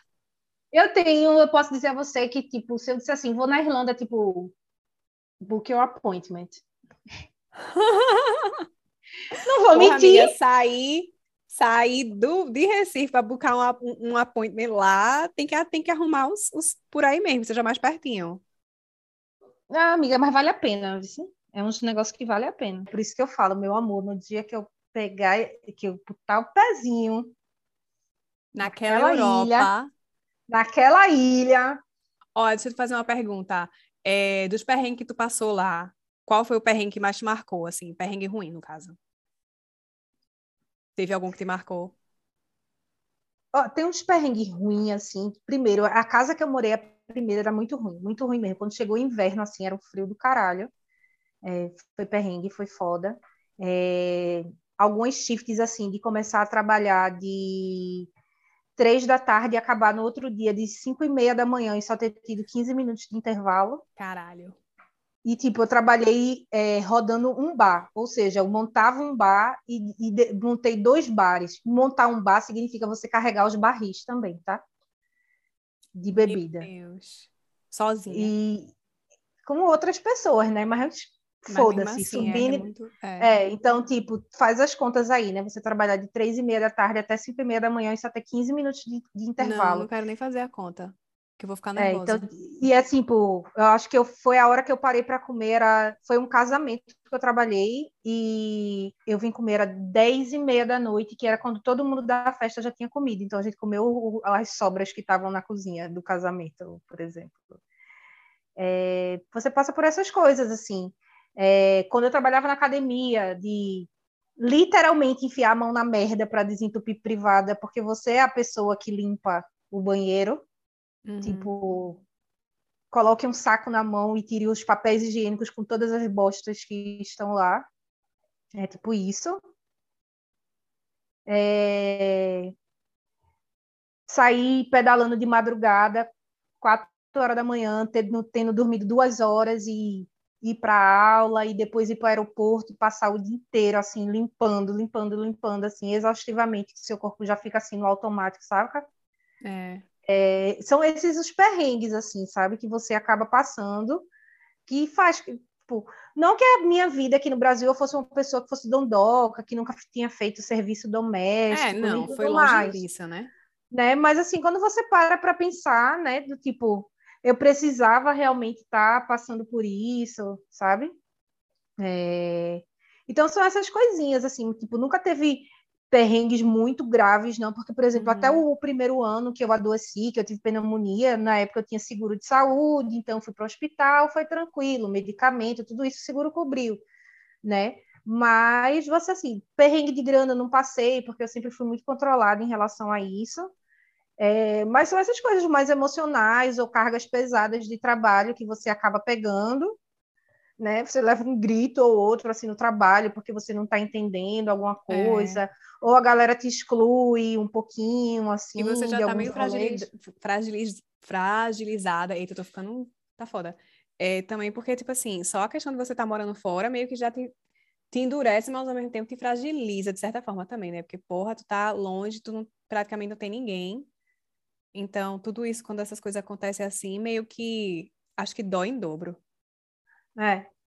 Aí depois você vai se acostumando, sabe? Porque, tipo, chega uma hora que você tá tão no automático fazendo essas coisas que você vai se tornando tão bom que chega uma hora que, por exemplo, tinha evento que eu chegava em estádio de futebol, aí tinha um gerente de bar que olhava para mim e às vezes me botavam numa suíte. Aí ele fazia, de jeito nenhum, vou trocar você agora. E aí, tipo, precisa de você rodando um bar. Aí, tipo, ia rodar bar, não ficava em suíte sabe? Tinha uma galera que já reconhecia assim a, a, qualidade do seu trabalho. Aí você vai se orgulhando da sua jornada, do tipo de ver que você está desenrolando no inglês, você está desenrolando de, de rodar um uhum. bar sozinha, tá ligado? Você vai vendo que seu trabalho vai evoluindo. É. E ainda tem esse pensamento, né, do tipo a valorização da mão de obra, que tipo, Sim. a galera que estava trabalhando no escritório e eu a gente estava ganhando a mesma grana, a gente só não estava no mesmo status, mas era a mesma grana, porque era a mesma valor de hora de trabalho, sabe? Sim. Acho que um perrengue engraçado assim que eu passei quando eu trabalhava no aeroporto, meu cabelo estava muito grande e aí ele não cabia no chapéuzinho do negócio do aeroporto. E me deram uma touca de teia horrorosa. E a minha farda era muito feia, porque eu sou muito grande, então tudo meu tinha que ser masculino. E aí teve uhum. um dia que eu estava horrorosa, horrorosa, quem vai almoçar no restaurante? Quem? Um boy que eu ficava. Minha filha me bateu um desespero, que eu saí me escondendo numas cadeiras, assim, no fundo, só até que eu estava na hora filme. do almoço. Cena, de Cena filme. de filme total. E eu, a minha hora de almoço acabando, e eu já tinha que voltar para recolher as bandejas, porque eu era essa menina que, sabe, na praça de alimentação do shopping, que recolhe as bandejinhas, pronto, eu era essa menina que a gente chama de floor staff. Então, a Florstaff, ela recolhe as bandejinhas, limpa tudo, bota para a cozinha para lavar, limpa o chão, limpa as mesas, enfim. Aí, eu, quando eu vi, o cara tava lindo, gatíssimo, maravilhoso, e eu disse, meu Deus, ele não vai me ver assim, não. mas eu acho que ele ainda me viu. Até hoje eu ainda acho que esse boy me viu. Tu acha que ele te viu se escondendo eu dele? Tenho... Eu acho que ele me viu na hora pariu, que tipo, cena de filme mesmo, né? Eu tive que passar para ir para a cozinha, que era onde batia o ponto. Oh, meu Deus. Eu tô imaginando aqui a Esse... cena de filme. Só, tô, só que eu tô imaginando no aeroporto de Recife por algum motivo, tipo na Romar. Mas tô imaginando aqui, Thaís. minha filha, aquela área da praça de alimentação do aeroporto de Recife é grande. A de Dublin é, é duas vezes aquela. Então eu limpava aquilo tudo. Puta que pariu. Cara, você não tem noção. Eu falei, meu Deus, eu preciso de um buraco para me esconder. Esse boy vai me ver. E aí eu tenho certeza que ele me viu. Tenho certeza que ele me viu. Puta merda, Thaís. Olha, se tu pudesse, é, se tu pudesse resumir a tua experiência, né, é, é, morando fora em uma palavra, qual palavra seria?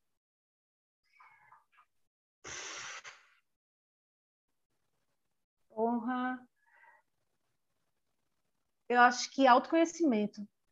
Arrasou. Autoconhecimento. Arrasou. Eu acho, eu acredito que hoje eu sou outra pessoa, assim. De quem, quem, eu, quem eu era antes e depois do intercâmbio. Valor, acho que os valores, sabe, mudam completamente.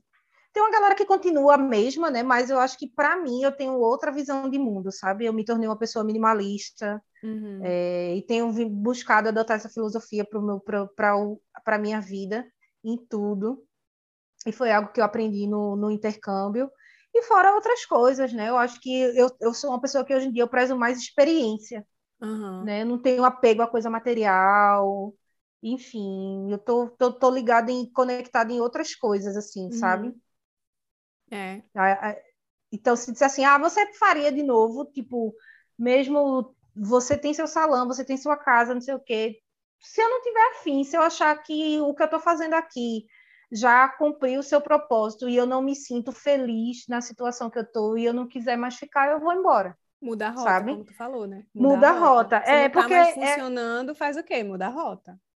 Exato, porque é aquela coisa. É, eu não sou só o meu trabalho, né? Eu não posso só resumir a minha vida a isso, né? Tipo, uhum. Então eu sinto falta de muitas outras coisas que pode ser que eu realmente não consiga reencontrá-las aqui. Eu digo que eu ainda estou nessa fase de reencontrar, de readaptação, que eu acho que é muito importante falar isso. A, o processo de readaptação ele é muito difícil. É. E eu falo que eu ainda vivo ele, sabe? Porque assim, a galera fala, porra, mas tu voltou em 2018, tu não se readaptou quase quatro anos depois, já fazer quatro anos que eu voltei, que quando eu paro para pensar que faz quatro anos, eu faço, porra, já faz quatro anos, mas para mim não entra na minha cabeça ainda a gente viver essa realidade, sabe, Belle? Do é. tipo andar na rua e não se sentir seguro em nenhum momento. Eu passei essa três sensação... anos aí e eu, tipo, eu não, não consegui me readaptar, né? Tanto é, que então, minhas assim... roupas estavam. Minhas roupas nunca saíram das minhas malas, meu bem. Minhas malas eram minha cômoda. Ó, eu, eu, digo para você que existe uma mala que ainda tem roupa de frio, muita coisa Maiara levou para a Noruega, obviamente, mas eu tenho uma mala fechada, embalada a vácuo com minhas coisas, assim, Não, minha por filha, exemplo. eu tinha as minhas duas malinhas que vieram comigo, né, que foram comigo daqui para Recife em 2011, elas viraram minhas gavetas de roupa, porque eu só tinha aquelas roupas. Todas, todas as roupas que eu tinha cabia dentro daquelas duas malas. E eu dobrei, fiz as meus, minhas organizações do jeito que eu queria. Uma mala era roupa de sair, uma mala era roupa de ficar em casa ou coisa do tipo assim, tipo pijama e tal, entendeu? Tipo, eu abria uma malinha, pegava a roupinha que eu queria, tipo assim, eu estava pronta desde pra o momento que eu cheguei em 2011 até 2014, eu estava pronta para vazar de novo. É, é essa a ideia que eu tenho na minha cabeça, tipo, eu nunca cheguei para ficar. Parecia que sim, mas eu nunca cheguei para ficar. E eu nunca consegui me readaptar, né? E, e, e, eu entendo, assim, o que tu tá falando, porque, tipo, e é uma coisa que, mais uma vez, a minha amiga com quem eu conversei essa semana, que sai amanhã o podcast dela, né, no caso, é, ela falou a mesma coisa, tipo, você, uma vez que você mora fora, você volta pro Brasil, você não, você não é de lá, você não é do lugar que você morou, você fica naquela coisa, assim, seu, seu coração tá nos dois lugares. Ou mais que isso, né? Como eu falei para ela, disse assim, ou no mundo, né? Ou no mundo. Porque é. o limite, o limite é a atmosfera. Sei lá como é que é. chama. Estratosfera. Something fera, não sei.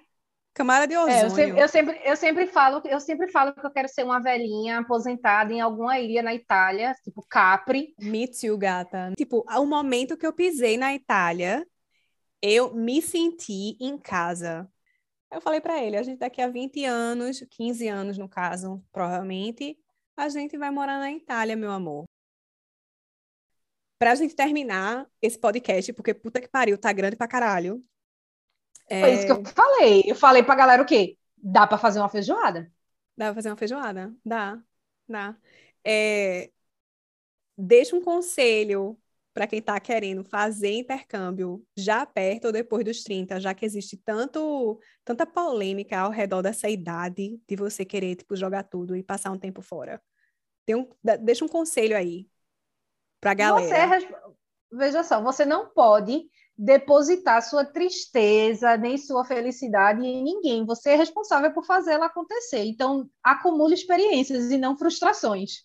Eita caralho. Ninguém, ninguém, vive a sua vida. Ninguém vive a sua Acumule, vida, ninguém vive as suas dores. Acumule experiências, não frustrações. Medeiros Thaís. É, é tipo isso, sabe? É, a galera fica muito nesse medo. Eu sei que tipo, não é fácil, mas eu vejo umas puta galera reclamando que não tá feliz no trabalho, que quer dar mas uma mudada assim, mudar. na vida, é. mas não faz nada para mudar. Obviamente, não é fácil você sair da, da zona de conforto, sabe? Mas, assim, é... não me arrependo da experiência do meu intercâmbio, sabe? Faria novamente, sem sombra de dúvida. Viveria tudo outra não vez. não existe limitação de idade. Eu estudei com mulheres mais velhas do que eu, sabe? Galera na casa já dos 50, tá? E querendo se redescobrir, de ter essa oportunidade. Uma galera que começou a trabalhar muito cedo, ou que teve filho muito cedo, se dedicou muito cedo a muitas outras coisas e acabou meio que se anulando, sabe? É. E quando conseguiu a oportunidade de fazer, foi lá e fez. É isso aí. Então, então eu acho que é, é, a gente ficar pensando muito nisso de, de idade é muito é muito limitador, porque se fosse Exato. assim eu não teria recomeçado uma nova carreira, sabe? Eu sei que existem algumas cobranças, né? Do tipo, às vezes eu fico pensando assim, né? Até faço comparações de ter uma galera que é mais nova do que eu e já ter não sei quantos anos de profissão. Mas aí eu paro para pensar e digo, é, mas antes dessa profissão eu tinha outra profissão, né? Então a gente precisa ser mais gentil com a gente na nossa Sim. jornada, né? Sim, com pra, certeza. E não se comparar. Se é, é quando a gente poder... se compara que a gente se fode. É porque senão a gente acaba, acaba não dando oportunidade para viver outras experiências. Uhum. Exatamente. E, e, é aquela coisa, meu amor, vai com medo mesmo. É. Vai com medo mesmo, porque se eu disser para você que, tipo, ok, que eu, eu digo e repito, né? Eu fui numa condição muito favorável, eu não fui sozinha, né? Então, você ter uma pessoa com você na jornada é legal, mas assim, eu não passava 24 horas por dia com essa pessoa, né? Tipo, teve uma hora que esse cordão umbilical ele foi cortado e cada um seguiu o seu caminho, né? Então, mas ainda assim, conheço gente que chegou com zero de inglês, zero, zero, zero, zero, e deu certo, saca? E deu certo. Então, é sobre isso, independente de idade, é ter foco. Eu acho que o mais importante é foco. Se você ficar pensando só em dinheiro, eu acho que o primeiro é isso, vem esse planejamento, principalmente para quem vem de origem pobre. Eu acho que o primeiro é isso, né? Pensar o que é que você faz com o seu dinheiro. E infelizmente, às vezes, a gente tem que abdicar mesmo, sabe? Do tipo, não vou tomar a cerveja no final de semana, não vou comprar esse sorvete, não preciso dessa roupa para economizar esse dinheiro, porque no final do mês é 100 reais, uhum. sabe, que você economizou, e esses 100 reais lá na frente, ele vai fazer diferença, porque se você não tem dinheiro, você não acorda e fala assim, vou fazer intercâmbio, vou viajar amanhã. Não, porque não, você não é herdeiro. Você não, você não é herdeiro. Eu fechei, meu, eu fechei meu intercâmbio, eu viajei quase dois anos depois, por é. exemplo. Viajei é... um ano e meio depois. Mas, é eu, tipo mas eu me dediquei, né? De, tipo, Sim. Ter o compromisso de pagar a prestação todo mês e juntar dinheiro. E aí eu fui abrindo Sim. mão de outras coisas, né? E é tipo, se você tem um salário fixo, por exemplo, é aquela coisa, né? Porque, por exemplo, eu não tenho salário fixo, eu nunca sei quando eu vou ganhar dinheiro nesse momento, para falar a verdade.